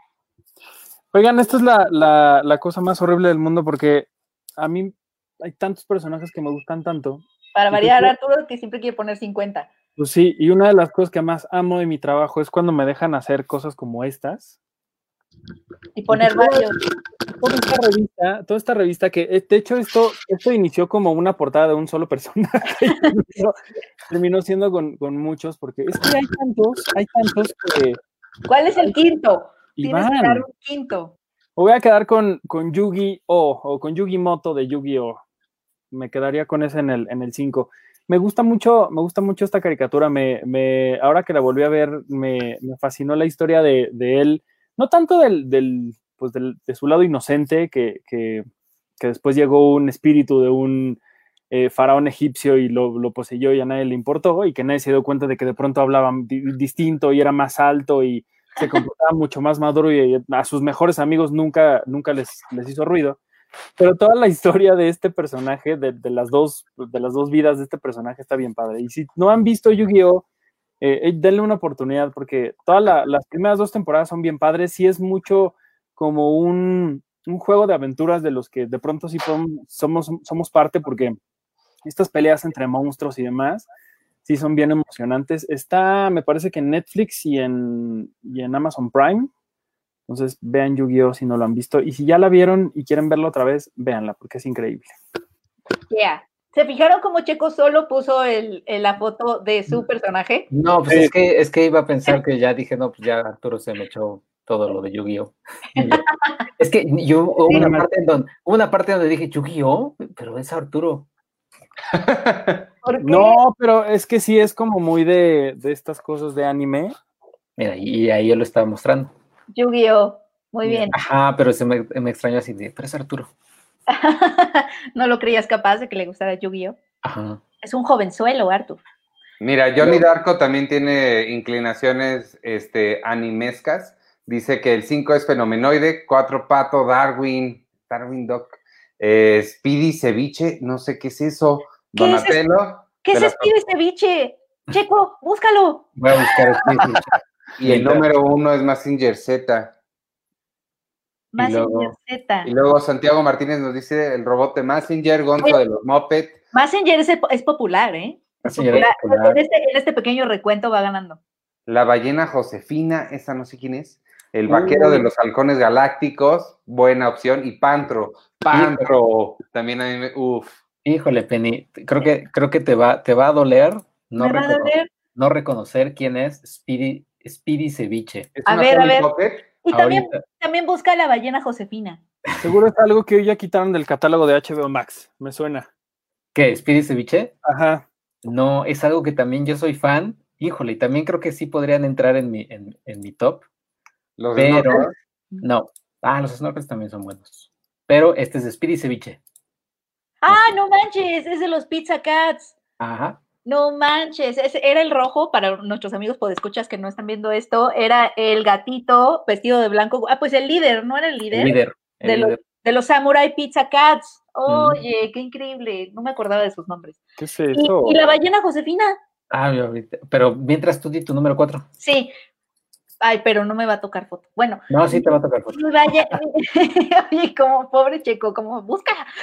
Eh, mi cuatro es, ustedes no sé si se acuerdan o la vieron, porque estaba, o sea, su target e, eran niñas pequeñas, pero había una caricatura que se llamaba La magia de Titila. Titila era una, según yo de chiquita la veía como un duendecito, porque era chiquitita y vivían como en honguitos Era un bárbaro. Tenía una amiga humana que se llamaba Mariel y su amiga humana la traía en, su en la palma de su mano. A mí me encantaba traer, eh, me encantaba la idea de traer una amiguita en la palma de tu mano. Y la, ya después me enteré que Titila en realidad era una raza era de una raza extraterrestre que vino a la Tierra y son diminutos. Por eso viven como en el pasto y en la paradera y son chiquititos. Se llamaba Titila y tenía un, tenía un sombrerito rojo como de Navidad. Por eso, ahí está, ella es Titila. Y como en esa época también estaba, yo tenía muchos eh, pon, no sé si se acuerdan de esos, de esos juguetes, que también eran muñequitos chiquitos. Yo jugaba que mi, mi muñequita pon era Titila y la traía en la palma de mi mano. ¿Ese es el que se lava la carita con agua y con jabón? No, ese es ping-pong. Ah. y la, la, la, ballena es esta, la ballena Josefina. No manches, ¿y se llama Josefina? ¡Qué, padre! Ah. ¿Quién sigue?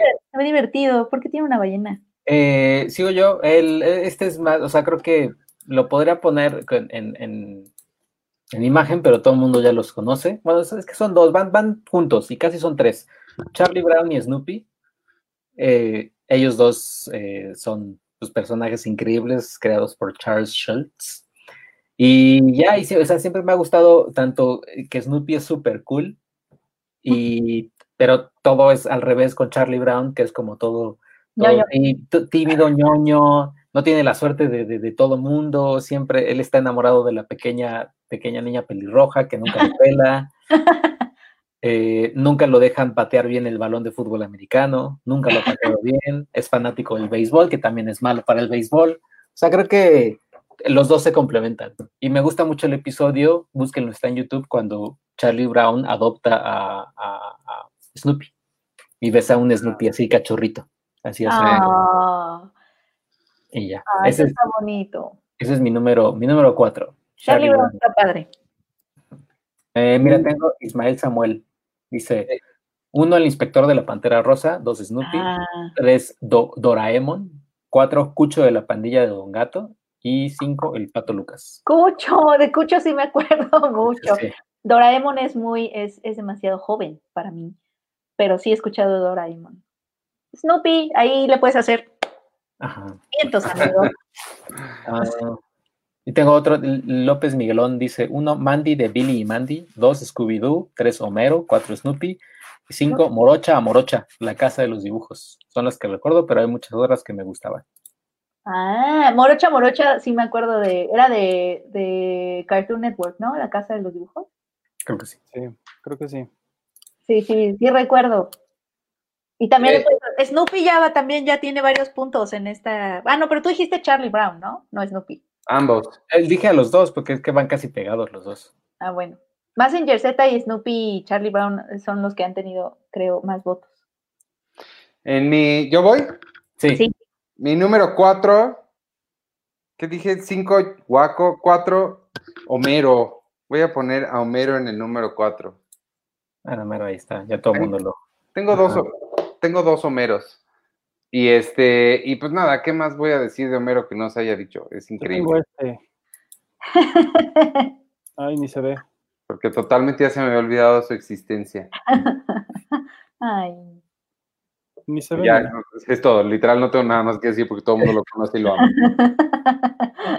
tú, tú, Penny, tú... me estoy debatiendo entre dos, a ver, vaya alguien más. No, pero no va Arthur. Ah, Falto yo, sí, del, 4. Del 4, Dios mío. Ay, este... Qué difícil todo. Qué difícil todo. pues, pues Pikachu sería, creo, también. Ahora que... tú, qué raro. Sí, sí.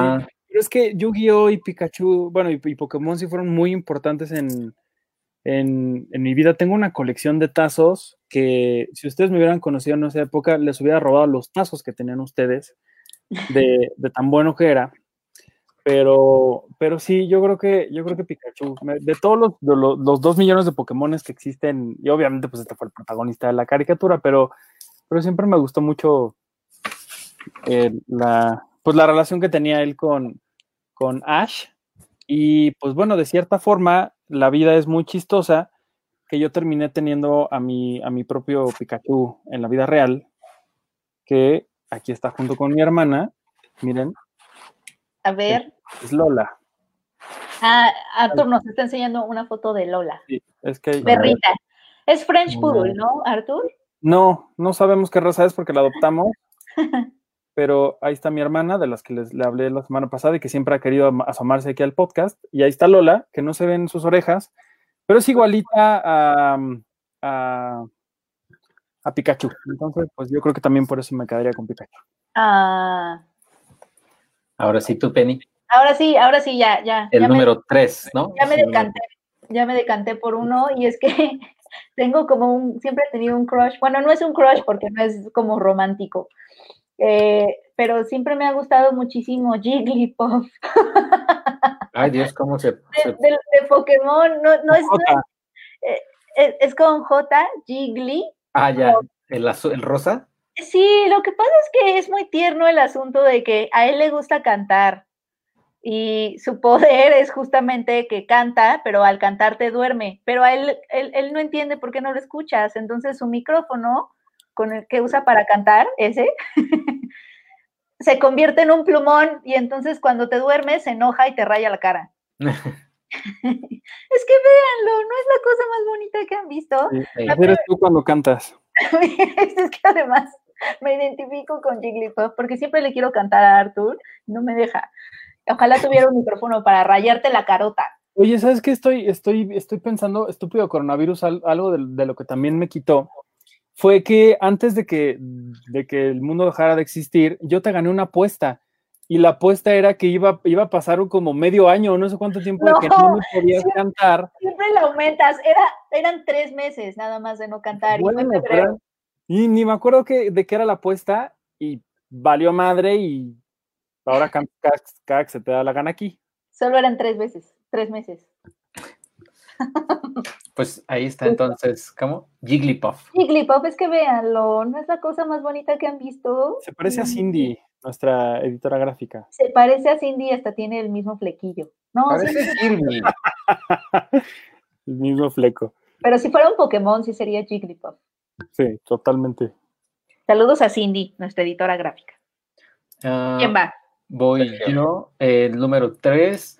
El número 3 es, o sea, técnicamente, o sea, son caricaturas, porque sí existieron, sí, sí se hicieron caricaturas. Eh, para quien me sigue luego en Twitter o en Instagram o en WhatsApp, que tiene ahí mi, mi, icono, bueno, pues es este, esta serie de libros de Mr. Men, de Roger Hargreaves. Básicamente es Mr. Bump, que es el, personaje, déjenme, se los enseño, es el personaje el que siempre se, se golpea. Eh, ahí está. Y son personajes que creó este Roger Hill, ah. en, Inglaterra, son, son su, nacionalidad es inglesa, por así decirlo, y son personajes que leíamos mi hermana y yo con libros que eran don, don simpático, don fuerte, don, don extremo. El, y Mr. Bump se llamó en español Don. Ay, no sé, ahorita luego les, les, investigo bien el nombre. Pero si buscan en YouTube eh, Mr. Happy o Little Miss, en YouTube salen las caricaturas. Son caricaturas de 1970 y cacho, pero ahí están todas esas. Y obviamente, pues aquí también, déjenles enseño, es la serie de, de libros de, de Mr. Men. Y si ven ahí atrás, hay un, hay un Mr. Tickle. O sea, básicamente soy muy fan de Mr. Man, porque me recuerda mucho a mi niña. Qué bonito, los Mr., el Mr. Bump, y por, de ahí viene tu avatar de Twitter. De ahí viene mi avatar de Twitter, de Mr. Bump, que siempre, se, que siempre se pega, con todo. Los escuchas pueden, pueden ver a Mr. Bump en tu avatar de Twitter, arroba chicoche.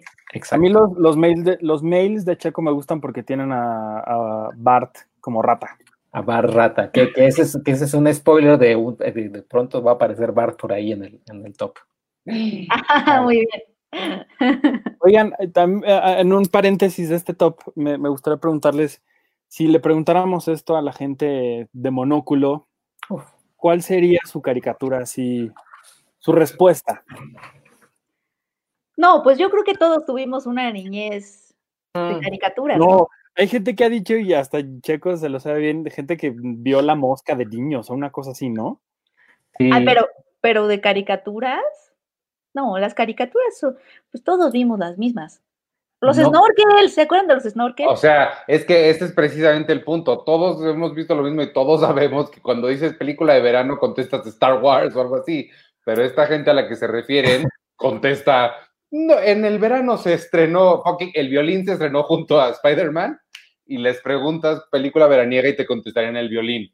Ajá, el, el, acorazado Potemkin. Que busca cómo hacerle para mencionar. Chris Marker hizo una animación en el 63 de... Uh, Mira, yo, tengo la respuesta casi, o sea, no, no es esta, pero sí es para, para encerrar todavía el chiste de, de, lo, de lo pretencioso.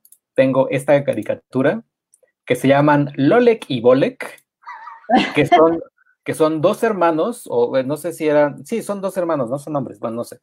Son dos hermanos, pero es, una caricatura, es una caricatura rusa, o sea, y es una caricatura que se produjo en, la, durante la URSS, o sea, súper comunista la caricatura, y, y, los dos viajaban y era nada de riquezas ni nada por el estilo. Siento que ellos contestarían esta, esta caricatura, Lolek y Bolek, que se pasaba en Canal 11. ¿Pero por qué? ¿Por comunistas, socialistas? Sí, porque no era obviamente de, ah, no, no, no, es nada de, de, Hollywood, no es nada de, de Hanna-Barbera, ni, ni esas tonterías de, de Looney Tunes, ni los Muppet Babies. Esos imperialismo. Que, esos que quieren hacer billetes y muñecos. No, mi abuelita me hacía mis muñecos de Lolek y Bolek. bueno, oye, allá había, había un, un un chavo que nos puso un top que no pusimos, se llama Macri, Macri. ¿El presidente de Francia? Sí, eh, nos, escucha porque ahorita ya es de mañana para él, entonces mientras toma su café. no, ese es Macron. Ah, bon chance, sí. ¿Cuál? Bueno, ahorita Checo lo encuentra, es Macri. No, un Macri, Marco, un Macri político. ¿Marco Uri? Él, ah, no es Macri, es Marco Uri. Es que se nos fue y no lo habíamos puesto. Ven, yo Mauricio Macri, cuidando, amigo. de Argentina. Expresidente de Argentina, Mauricio Macri. Este. Eh, dice. Owen, drama total de, de Caveman, me, y me hizo acordarme del Capitán Cavernícola, hijo. Owen. Martín Mystery era buenísima. Y Capa Mikey Hitch, ¿esa cuál es Capa Mikey Hitch? ¿Quién es él? ¿Quién sabe? Los misterios de Mobile Gary, The Final Space. Oye, sí, y Ole Kibole, que número uno. ¿Quién es Capa Mikey Hitch? Preséntanoslo, chico. Eh, ¿Qué? Capa Mikey Hitch, ok. Pero mientras tú tienes tu, tu tres, ¿no? Sí. Eh, no, dos, sería dos ya. pero Arthur ya dijo su tres. ¿Ya no, ni yo. Ah, no, no, han dicho, no. No, pues, sería tu, o sea, yo ya dije mi tres. Por eso voy yo. Va, Iván. Y yo también. Ajá. El, mi número tres es, eh, eh, alguna gente lo conocerá en español como el inspector Truquini, otros lo conocimos como inspector Gadget. Truquini. le llamaban inspector Truquini y su capataz capaudaz. Eh, es una de mis caricaturas absolutamente favoritas de, niño. No sé si, asumo que Sergio lo conoce porque él tiene mi edad. No sé si ustedes dos niñitos la conozcan. Creo que, o sea, sí, sí llegué a ver algunas imágenes, pero la verdad no fui fan y no. Inspector, Gadget. Ah, ah, sí. A ver, ahorita lo pongo. Este, ella te, pues tú lo deberías conocer porque su, su, sobrina que le ayudaba y le resolvía todos los casos se llamaba Penny, pero ella sí se ah. llamaba Penélope, y su perro, este, ¿cómo se llama el perro? No me acuerdo cómo se llama el perro, le ayudaba a resolver todos los casos. Es un hombre biónico, antes de que fuera popular ser biónico, y, hay una película del 97, 98 con Matthew Broderick, que no es muy buena, pero la, la, caricatura era increíble. El inspector Gadget, o en español, Inspector Truquini. Ahí está. ¿Así se llamaba Truquini en español? ¿Estás seguro? ¿Así se llamaba? Sí, sí, sí. Bueno, en algún momento le tradujeron a Inspector Truquini. Yo siempre lo conocí como Inspector Gadget. Yo también, hubo su película y todo, ¿no? Sí. Sí, con Matthew Broderick. Sí. Ya. Va Arthur. Oye, mientras tengo otro de top de, Alicia Tormón. Uno, Avatar de Last Airbender. Dos, Hey Arnold. Y tres, Los Simpson. Yo puse a Homero. Bueno. nos spoileó que va a poner a Bart en algún momento. Sí. Mi tres voy a hacer trampa como siempre. Voy a juntar a tres personajes que coinciden en que de pronto las cosas no les, no les pintan bien y les pasan cosas feas y tristes, pero siempre son muy optimistas. Eh, uno es Lizzie McGuire, el otro es Carlitos de Rugrats y Sam o el Calamar, conocido como ¿Lizzie McGuire es caricatura? Pues la serie es live action, pero el, pensamiento de Lizzie es, es una animación y estaba bien padre porque de pronto así su mamá le, la regañaba por algo y, y, ella se quedaba así calladita viéndola y la caricatura así enloquecía y le decía mamá y así le gritaba y hacía cosas. O sea, era como su subconsciente de cierta forma, Ajá. pero era muy padre como, pues como la metían siempre en, era como el, el, el gag de, de, las situaciones que pasaban. Y les digo, con los otros personajes, que es Carlitos de Rugrats y con Sam o el calamar de Rocket Power, pues coinciden en que de pronto a los tres les pasan cosas pues un poco feas o que no les va bien, pero pues siempre terminan como, como que siempre tienen estos tres personajes muy buena suerte, aunque al pobre de Carlitos todo el tiempo le ha llorado a su pobre madre que nunca, que nunca la conocimos. Y hay por ahí un episodio del Día de las, de las Madres que es súper doloroso de Rugrats. Eh, también es, es, muy, muy bonito todo, toda la historia de él. Es, es bien padre cómo, cómo lo crecen. Y, después le dan como, cierto, como cierta felicidad al pobre, así como, bueno, ya sufrió, pobrecito Carlitos, ahora sí, denle una mamá, denle una hermana y que ya no esté, ya no esté triste, ¿no? Y el otro que es el calamar de Rocket Power, que a mí me encanta porque pues él es parte de un grupo de superdeportistas, él es el más chonchito, el más gordito, tiene asma, pero todos sus amigos siempre eran, pues, no, güey, tú puedes, y entonces lo jalaban, y él, aunque siempre traía su mm. inhalador, pues siempre era muy bueno para la portería del hockey, para andar en, en, la patineta, o sea, como que de cierta forma, y perdón por si va a sonar esto medio tonto, pero en un momento de la tele en la que si eras gordo eras un tonto y no podías hacer absolutamente nada en tu vida, llegó Calamar y dijo, no, ¿por qué? O sea, nosotros, la gente gorda, sí podemos ser, sí podemos ser felices y sí podemos hacer deportes extremos, aún si tienes asma. Y la verdad es que también el Calamar es un muy buen personaje de Rocket Power. En general, Rocket Power es una gran caricatura me encantaría verla otra vez. Ojalá que esté en algún lugar legal. Si no, pues tendré que buscar en, pues por ahí. En mi memoria. Donde chico, vio The Mandalorian. Eh, ¿Quién va? Va. Vas tú. Ah, no va alguien de nuestro. Antonio. Antonio. Antonio Ortega dice 5 Teodoro de Alvin y las Ardillas. Teodoro. 4 Dexter del laboratorio de Dexter. 3 Orson de Garfield y sus amigos. 2 Arnold, Arnold de Hey Arnold. Y 1 Homero.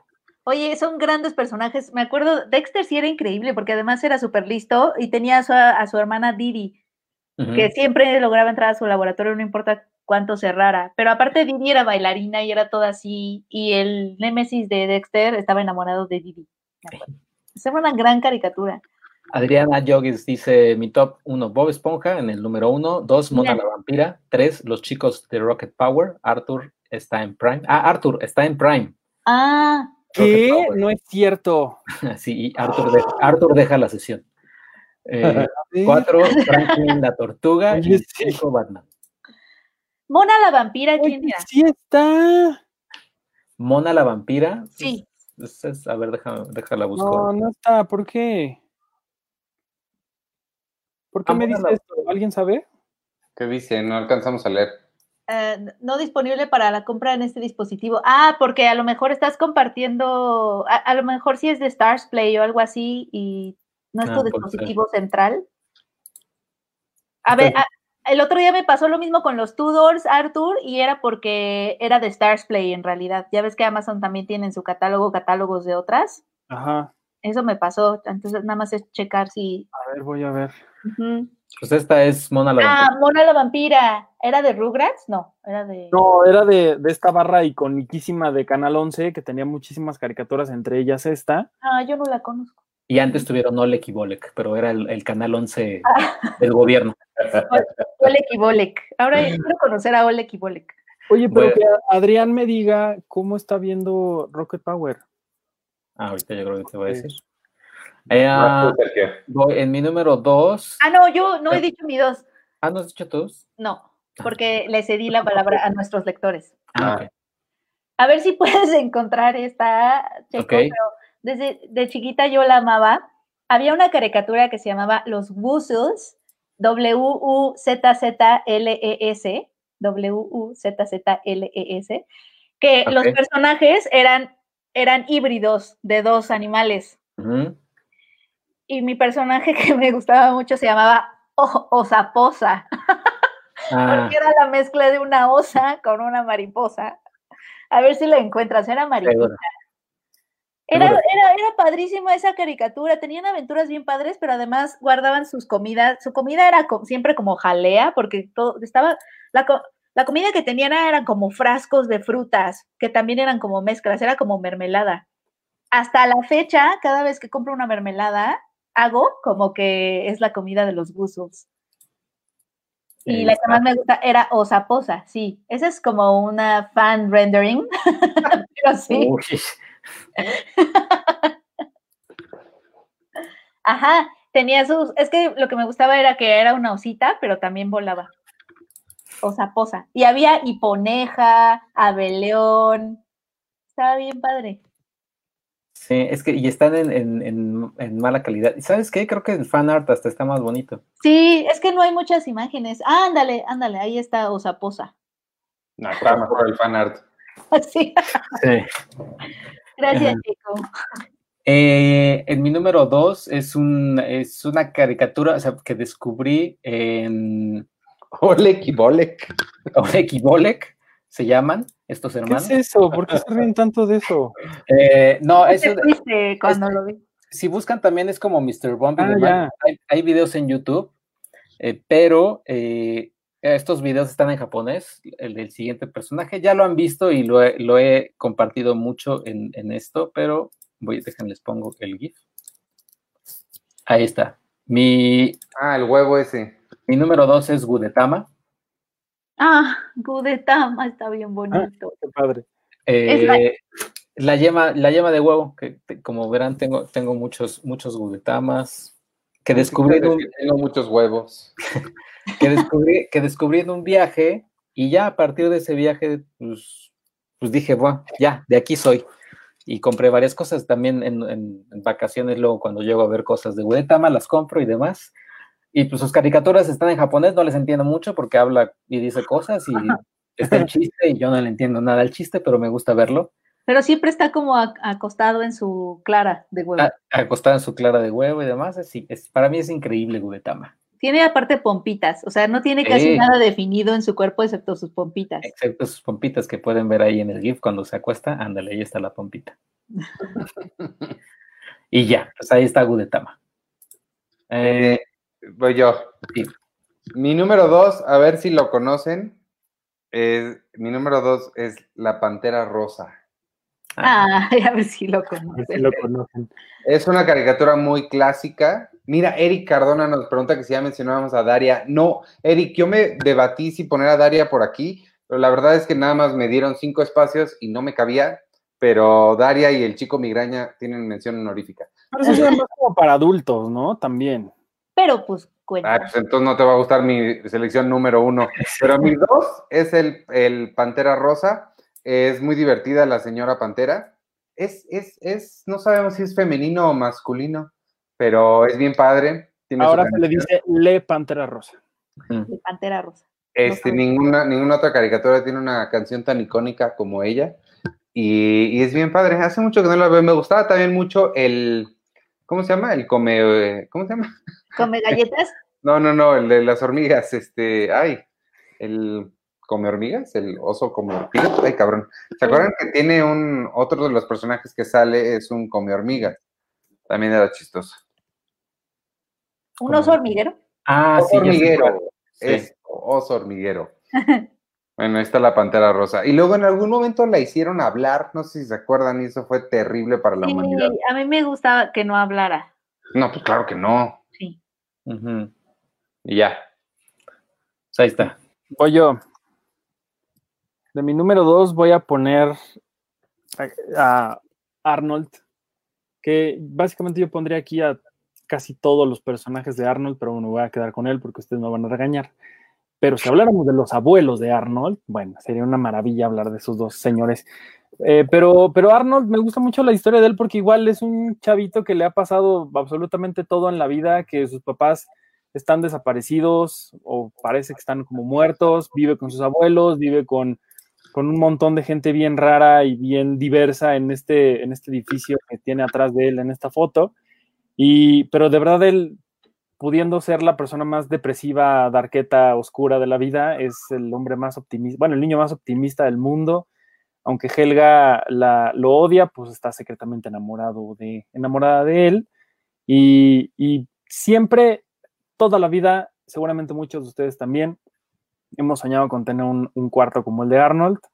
Si lo tienen, felicidades. Y si lo están, están trabajando para tenerlo, pues también felicidades, porque sí sería increíble tener un cuarto como Arnold, un amigo como Gerald y toda la gente que, que está en esta caricatura, que por lo que estoy viendo en esta cosa de Paramount, no sé qué, Paramount Plus, que no tenía idea de qué era, ahí también está Arnold. Entonces voy a ver porque no tenía idea de esto y tengo muchísimas ganas de ver a Arnold otra vez. Está pues es que Nickelodeon es de Paramount, ¿no? Ajá. Pero no sabía que era este canal de Amazon que se llama. ajá, Amazon tiene HBO, tiene Paramount, pero son aparte, no necesitas este, suscribirte aparte. Pero lo que estoy viendo es que si es que funciona esta cosa que estoy viendo, dice que tiene subtítulos en inglés eh, y el idioma en, en inglés. Entonces, pues tampoco me encantaría verlos así, la verdad. Porque creo que también parte del encanto de estas caricaturas es el, doblaje. O sea, hay, cosas, hay cosas que sí vería sí o sí en español nada más, como Sabrina, por ejemplo, que no es una caricatura, pero pues yo la recuerdo con la voz de, del doblaje en español, pues. Es más, la, voz de Melissa John Hart es como rara. pero bueno, no, lo escuchaste de mí, ni nada por el estilo, pero en Facebook eh, transmiten en vivo las temporadas de Los Simpson, por ejemplo, si buscas Los Simpson en vivo ah, en Facebook, o sea, hay, como hay como tres, tres, cuatro canales de Los Simpson que transmiten así, eh, obviamente no de manera tan legal, pero pues ahí está. Y obviamente los bajan y demás. Seguro de Bob Esponja, de Hey Arnold y demás, sí hay. Y de Oleg. Oleg. Ay, yo, seguramente. Oleg y Bolek. idioma original. No, de, de, todo lo de Nickelodeon, hay una página de Facebook que me encantaría que, que ustedes la vieran, porque si son fans de todas, todas estas caricaturas les va a encantar esta página. Se llama Nixtalgia y hacen también lo mismo. De pronto así anuncian como hoy maratón de capítulos sobre perritos y entonces ponen capítulos de perritos. O sea, hay, hasta una curaduría de, de todos los episodios, no sé, de, de Rugrats, de Arnold, de Rocco, de, de, lo que sea y los ponen así como en bloques. Entonces también está padre esa página de Nixtalgia. Búsquenla. Oye, está muy bien. Ah, Flor de María Pérez nos tiene algo sin orden específico. Perro Patán, ay, los autos locos, el perro Patán sí era padrísimo. Charlie Brown, Snoopy, mira, creo que Charlie Brown tiene y Snoopy tienen varios. Claro, son increíbles. Garfield, que ahí es un mega spoiler para mi número uno, pero sí, mi número uno es Garfield. Rico McPato, Rico McPato estaba padrísimo. Charmander y el elefantito Babar. Babar. A mí Babar me gustaba. Estaba padrísimo. Sí, pues Flora me acaba de dar entrada para mi número uno, que es Garfield, que también compartimos tú y yo, Flor. Chócalas. Sí. Garfield es, de chiquita siempre ha sido mi caricatura favorita, mi personaje favorito, porque además fue la primera vez que vi un personaje que no era, que era, pues es medio antipático, o sea, es súper gruñón, es apático, es cínico, no le cae bien Odi, Odi que es toda alegría y quiere estar con él todo el tiempo, lo empuja, ve, la cara, ve esa cara, lo empuja de la mesa y luego hay una gatita que él odia porque la gatita es como súper de mírenme, mírenme, es como le gusta mucho la atención y hace todo lo que los gatos hacen para llamar tu atención, pero Garfield la odia, entonces siempre la mete a una caja y le pone estampas de correo y la manda hasta el otro lado del mundo y Nermal siempre regresa. y es como, no, y por Garfield conocí la lasaña porque su comida favorita era la lasaña, y tiene además un osito de peluche que según yo tiene un nombre, no me acuerdo del nombre del osito de peluche, pero ese osito lo ando buscando como loca. Seguro sí lo venden. Es que ya, ya dejé la búsqueda porque por mucho tiempo estuve obsesionada con ese osito. Es el mejor osito. Y odia los lunes. Ay, los lunes. era increíble. Garfield, sí, su cara de que no soporta a nadie. Y el, y el doblaje también era bien padre de Garfield. Era una voz, era una voz súper grave. Odi. Y Bill Murray se arrepiente de Garfield. Ay. Esa, Arthur, para que veas, yo la mayoría de estas de las caricaturas sí las he vuelto a ver en, en, su idioma original y no ya no, no, no me molesta verlas en inglés o en español. Pero Garfield, por ejemplo, sí, esa sí no, no, nunca la he visto en inglés ni me interesa porque me gustaba mucho el doblaje de esa y de la granja de Orson, que alguien la, mencionó ahorita, también me gustaba mucho. Lo hacían, me acuerdo que me llamaba mucho la atención porque no sonaba como yo, o sea, sonaba de otro país y el doblaje está hecho en Chile. Y aunque lo intentan hacer el neutro, sí suena como medio chileno a veces. Ah. Sí, pero creo que también las voces en español sí le daban como un toque mucho más de, lo que ya venía. Increíble. Hay de por sí esta leyenda de que, de que el Tata Arbizu, cuando doblaban todo justo lo de, lo de anime, de pronto se tardaban en llegar las traducciones y lo hacían como, pues al ahí se va, y decían como, es que mira, como que aquí está pasando esto. Y entonces hay la, leyenda de que ellos, así como su grupo de, actores de doblaje, que me imagino que pues, lo han de ver, lo, lo hubieran hecho bien porque pues, eran increíbles, lo doblaban así como de, pues mira, creo que aquí está pasando esto, yo creo que aquí se están peleando por esto, y pues, no lo sé, ¿no? Pero eran, yo creo que eran tan buenos que sí lo hubieran podido hacer y lo hubieran hecho increíble. Así como Sergio con Gudetama. Oye, eh, Oscar Alonso me, me, resolvió mi duda de cómo se llamaba el osito, se llama Puki. ¿Puki? ¿De cuál? Ah, del de Garfield. El osito de Garfield que, que ama, Puki. Mm. Es su pues mejor amigo. Es que eso es, eso es lo padre, es como súper gruñón y todo, pero, pero ama a su osito de peluche. Ya sé qué va a decir Sergio. Sí, exacto, ya saben, ya saben qué voy a decir, nada más les voy a compartir el... ¿Ya vamos con el 1? Ya vamos con el 1, ¿cómo me pueden encontrar luego así en, en mi mail? Eh, Bart. como el niño rata. En general Bart es como mi personaje favorito porque creo que pues se, le está, está alguien ahí escuchando como que la, la transmisión. Eh, le gusta pasársela bien, como que tiene, tiene amigos, pero, o sea, no es, no es así él mega popular, pero pues se defiende.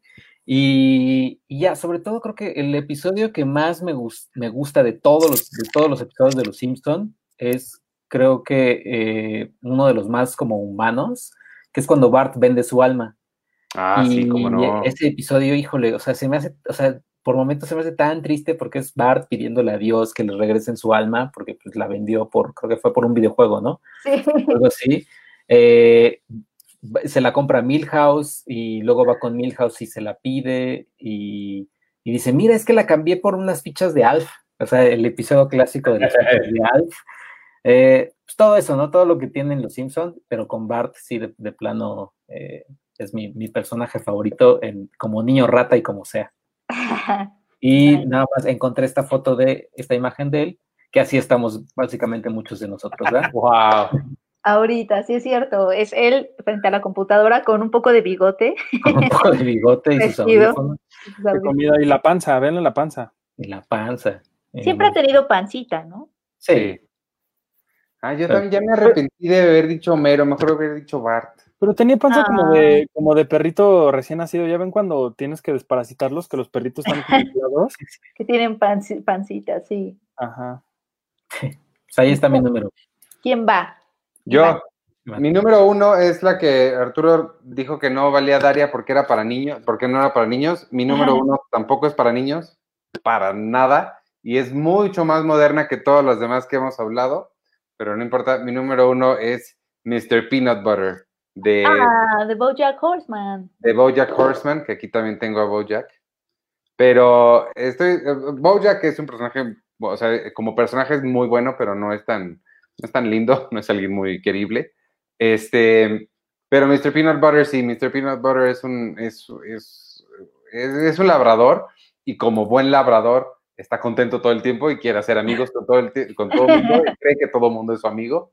Y es, es la, la, la, animación esta de Bojack Horseman es una cosa increíble, es cada año que estrenan una nueva temporada, siempre termina en mi top 3 de mejores series de ese año. Creo que es una de las cosas más fantásticas que, han hecho y que ha hecho Netflix, ahorita que hablábamos de ellos. Este, y, bueno, Mr. Peanut Butter me parece fantástico por su, por su optimismo, porque aun cuando hace las cosas mal, eh, tiene una forma de, ver la vida en la que, pues no se le funciona. Y creo que un poquito de optimismo está, está padre para tener. Y ya, Mr. Peanut Butter. Mr. Peanut Butter. Ahí está. Muy bien. Eh, ya eh, llegamos al 1 y perdón, tengo un empate, lo siento, como siempre. Bob Esponja. Uno de ellos, y Bolek. Uno de ellos, se los quiero enseñar. Uno de ellos es este, este sujeto que está aquí, que no se ve. Maldita Bunny. Bueno, ahí está, que es Box Bunny.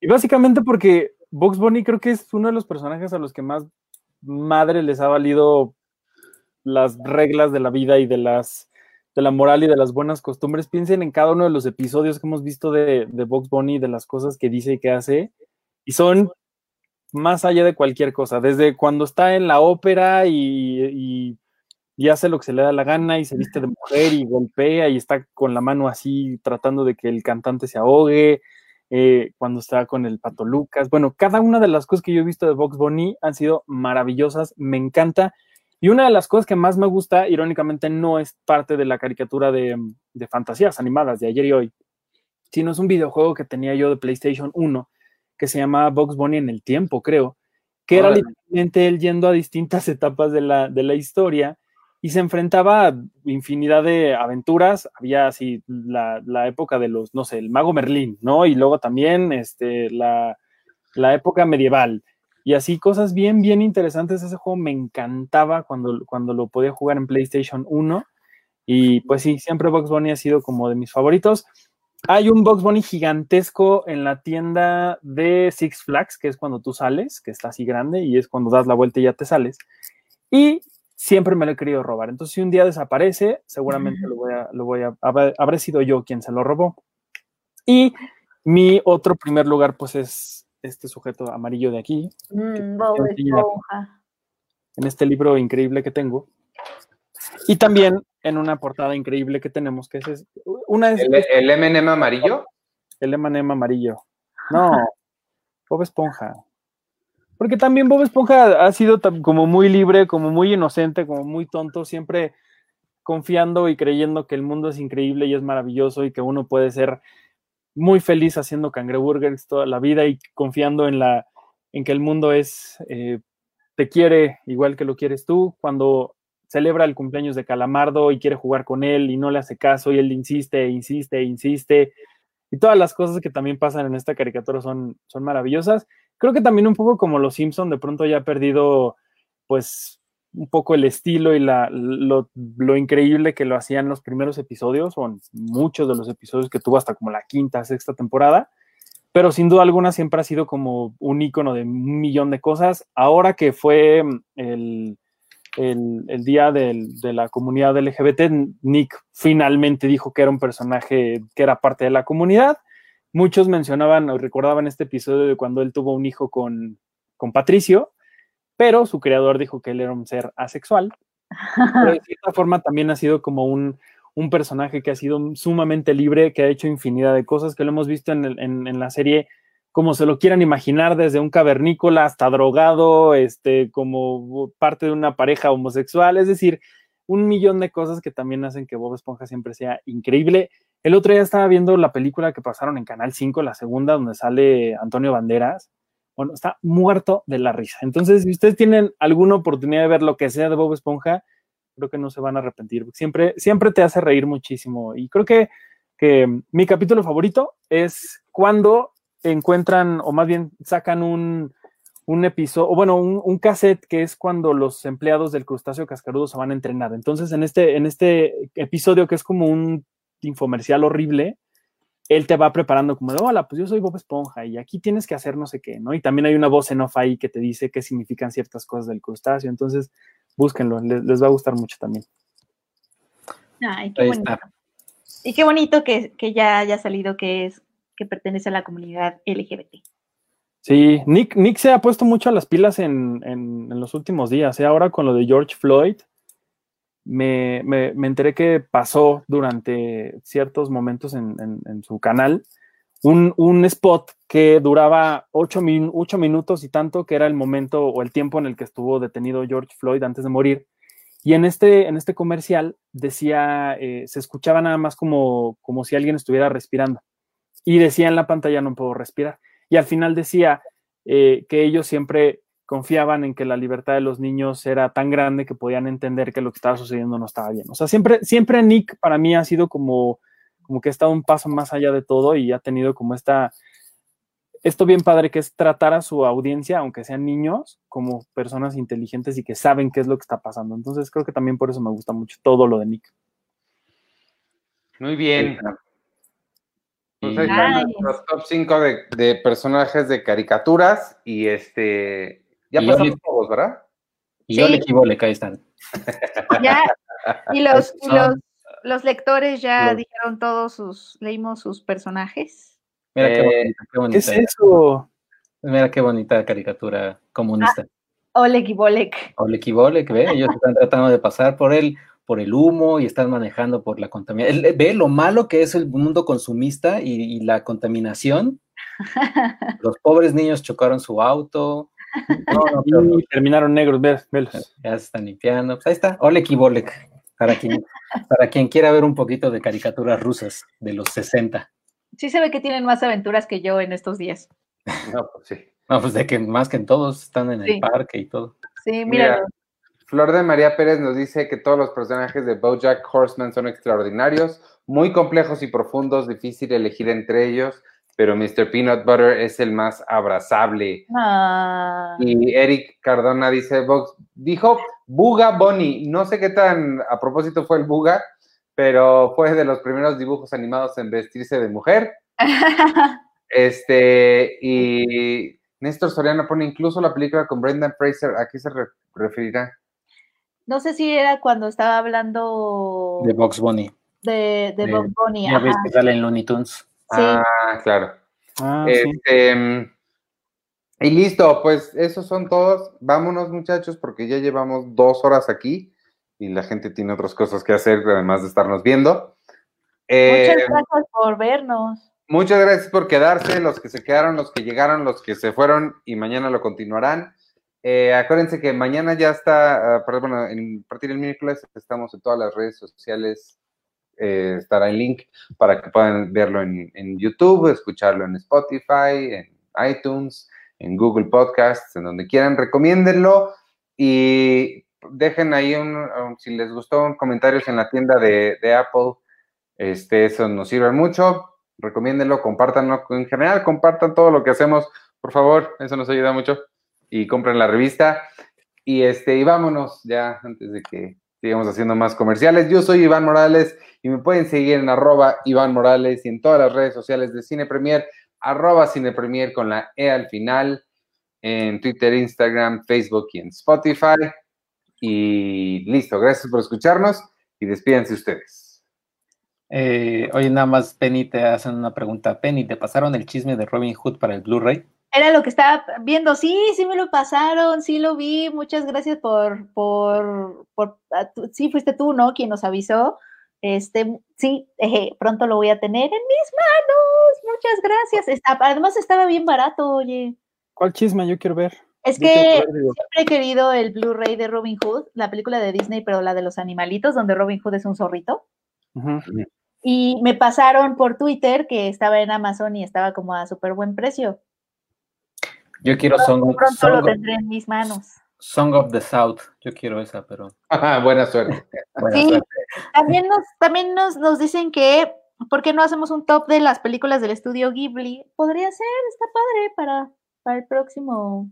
Iván, no sé qué tanto. Sí, habría que, tengo que primero verlas porque. Ah, sí, bueno, es que tú no eres tan fan del anime. Creo que he visto dos. Pero está padre, podríamos hacer uno para, la, para el próximo podcast. ¿La tortuga roja es de Ghibli? Eh, es, es este, mm. coproducida por, pero sí tuvo, o sea, estaba, estaba coproducida con alguien de Occidente, no me acuerdo quién. Entonces creo que porque era una, porque era una unión de ambos estilos. No, eran como tres o cuatro productores ahí, incluido Miyazaki. Entonces vi tres. Puedes hablar de esas tres. Ok. Oleg y Bolek no es por, por los Ghibli, ¿eh? Oleg y Bolek no es Ghibli. Con la duda. Eh, sí, pero bueno, muchas gracias por estar aquí y, yo soy arroba Penny Gracias por estar, Penny. ¿Eh? Gracias por estar. Gracias. ¿Por qué? Pues ya tenías que como tres programas, ¿no? Que no estabas o que te ibas. Es que el martes tenía un curso que empezaba a las a las 7 empezaba. No, empezaba a las 8 y duraba de 8 a 10, pero ya acabé. Pues eh, gracias por escucharnos. Yo soy arroba checoche y si pueden también recuerden sigan en casa y sigan todas las instrucciones y demás. Eh, no se lleven, no se lleven la mano a la cara. Cuando fui a hacer el súper muy temprano a las 7 de la mañana, vi al cajero que traía su cubrebocas, muy bien él, que traía su cubrebocas, pero ya después así y rascándose el ojo y yo así por dentro, así como sudando todo y así nada más viéndolo así de no, bueno, y así rascándose el ojo y luego en la nariz y yo así de no, ya. Pero bueno, no, hagan eso, pueden tener el cubrebocas, pero no se lleven la mano las manos a la cara. Y ya, eso es todo y un saludo a Tenoch, como siempre, que está, que está muy, muy activo en redes.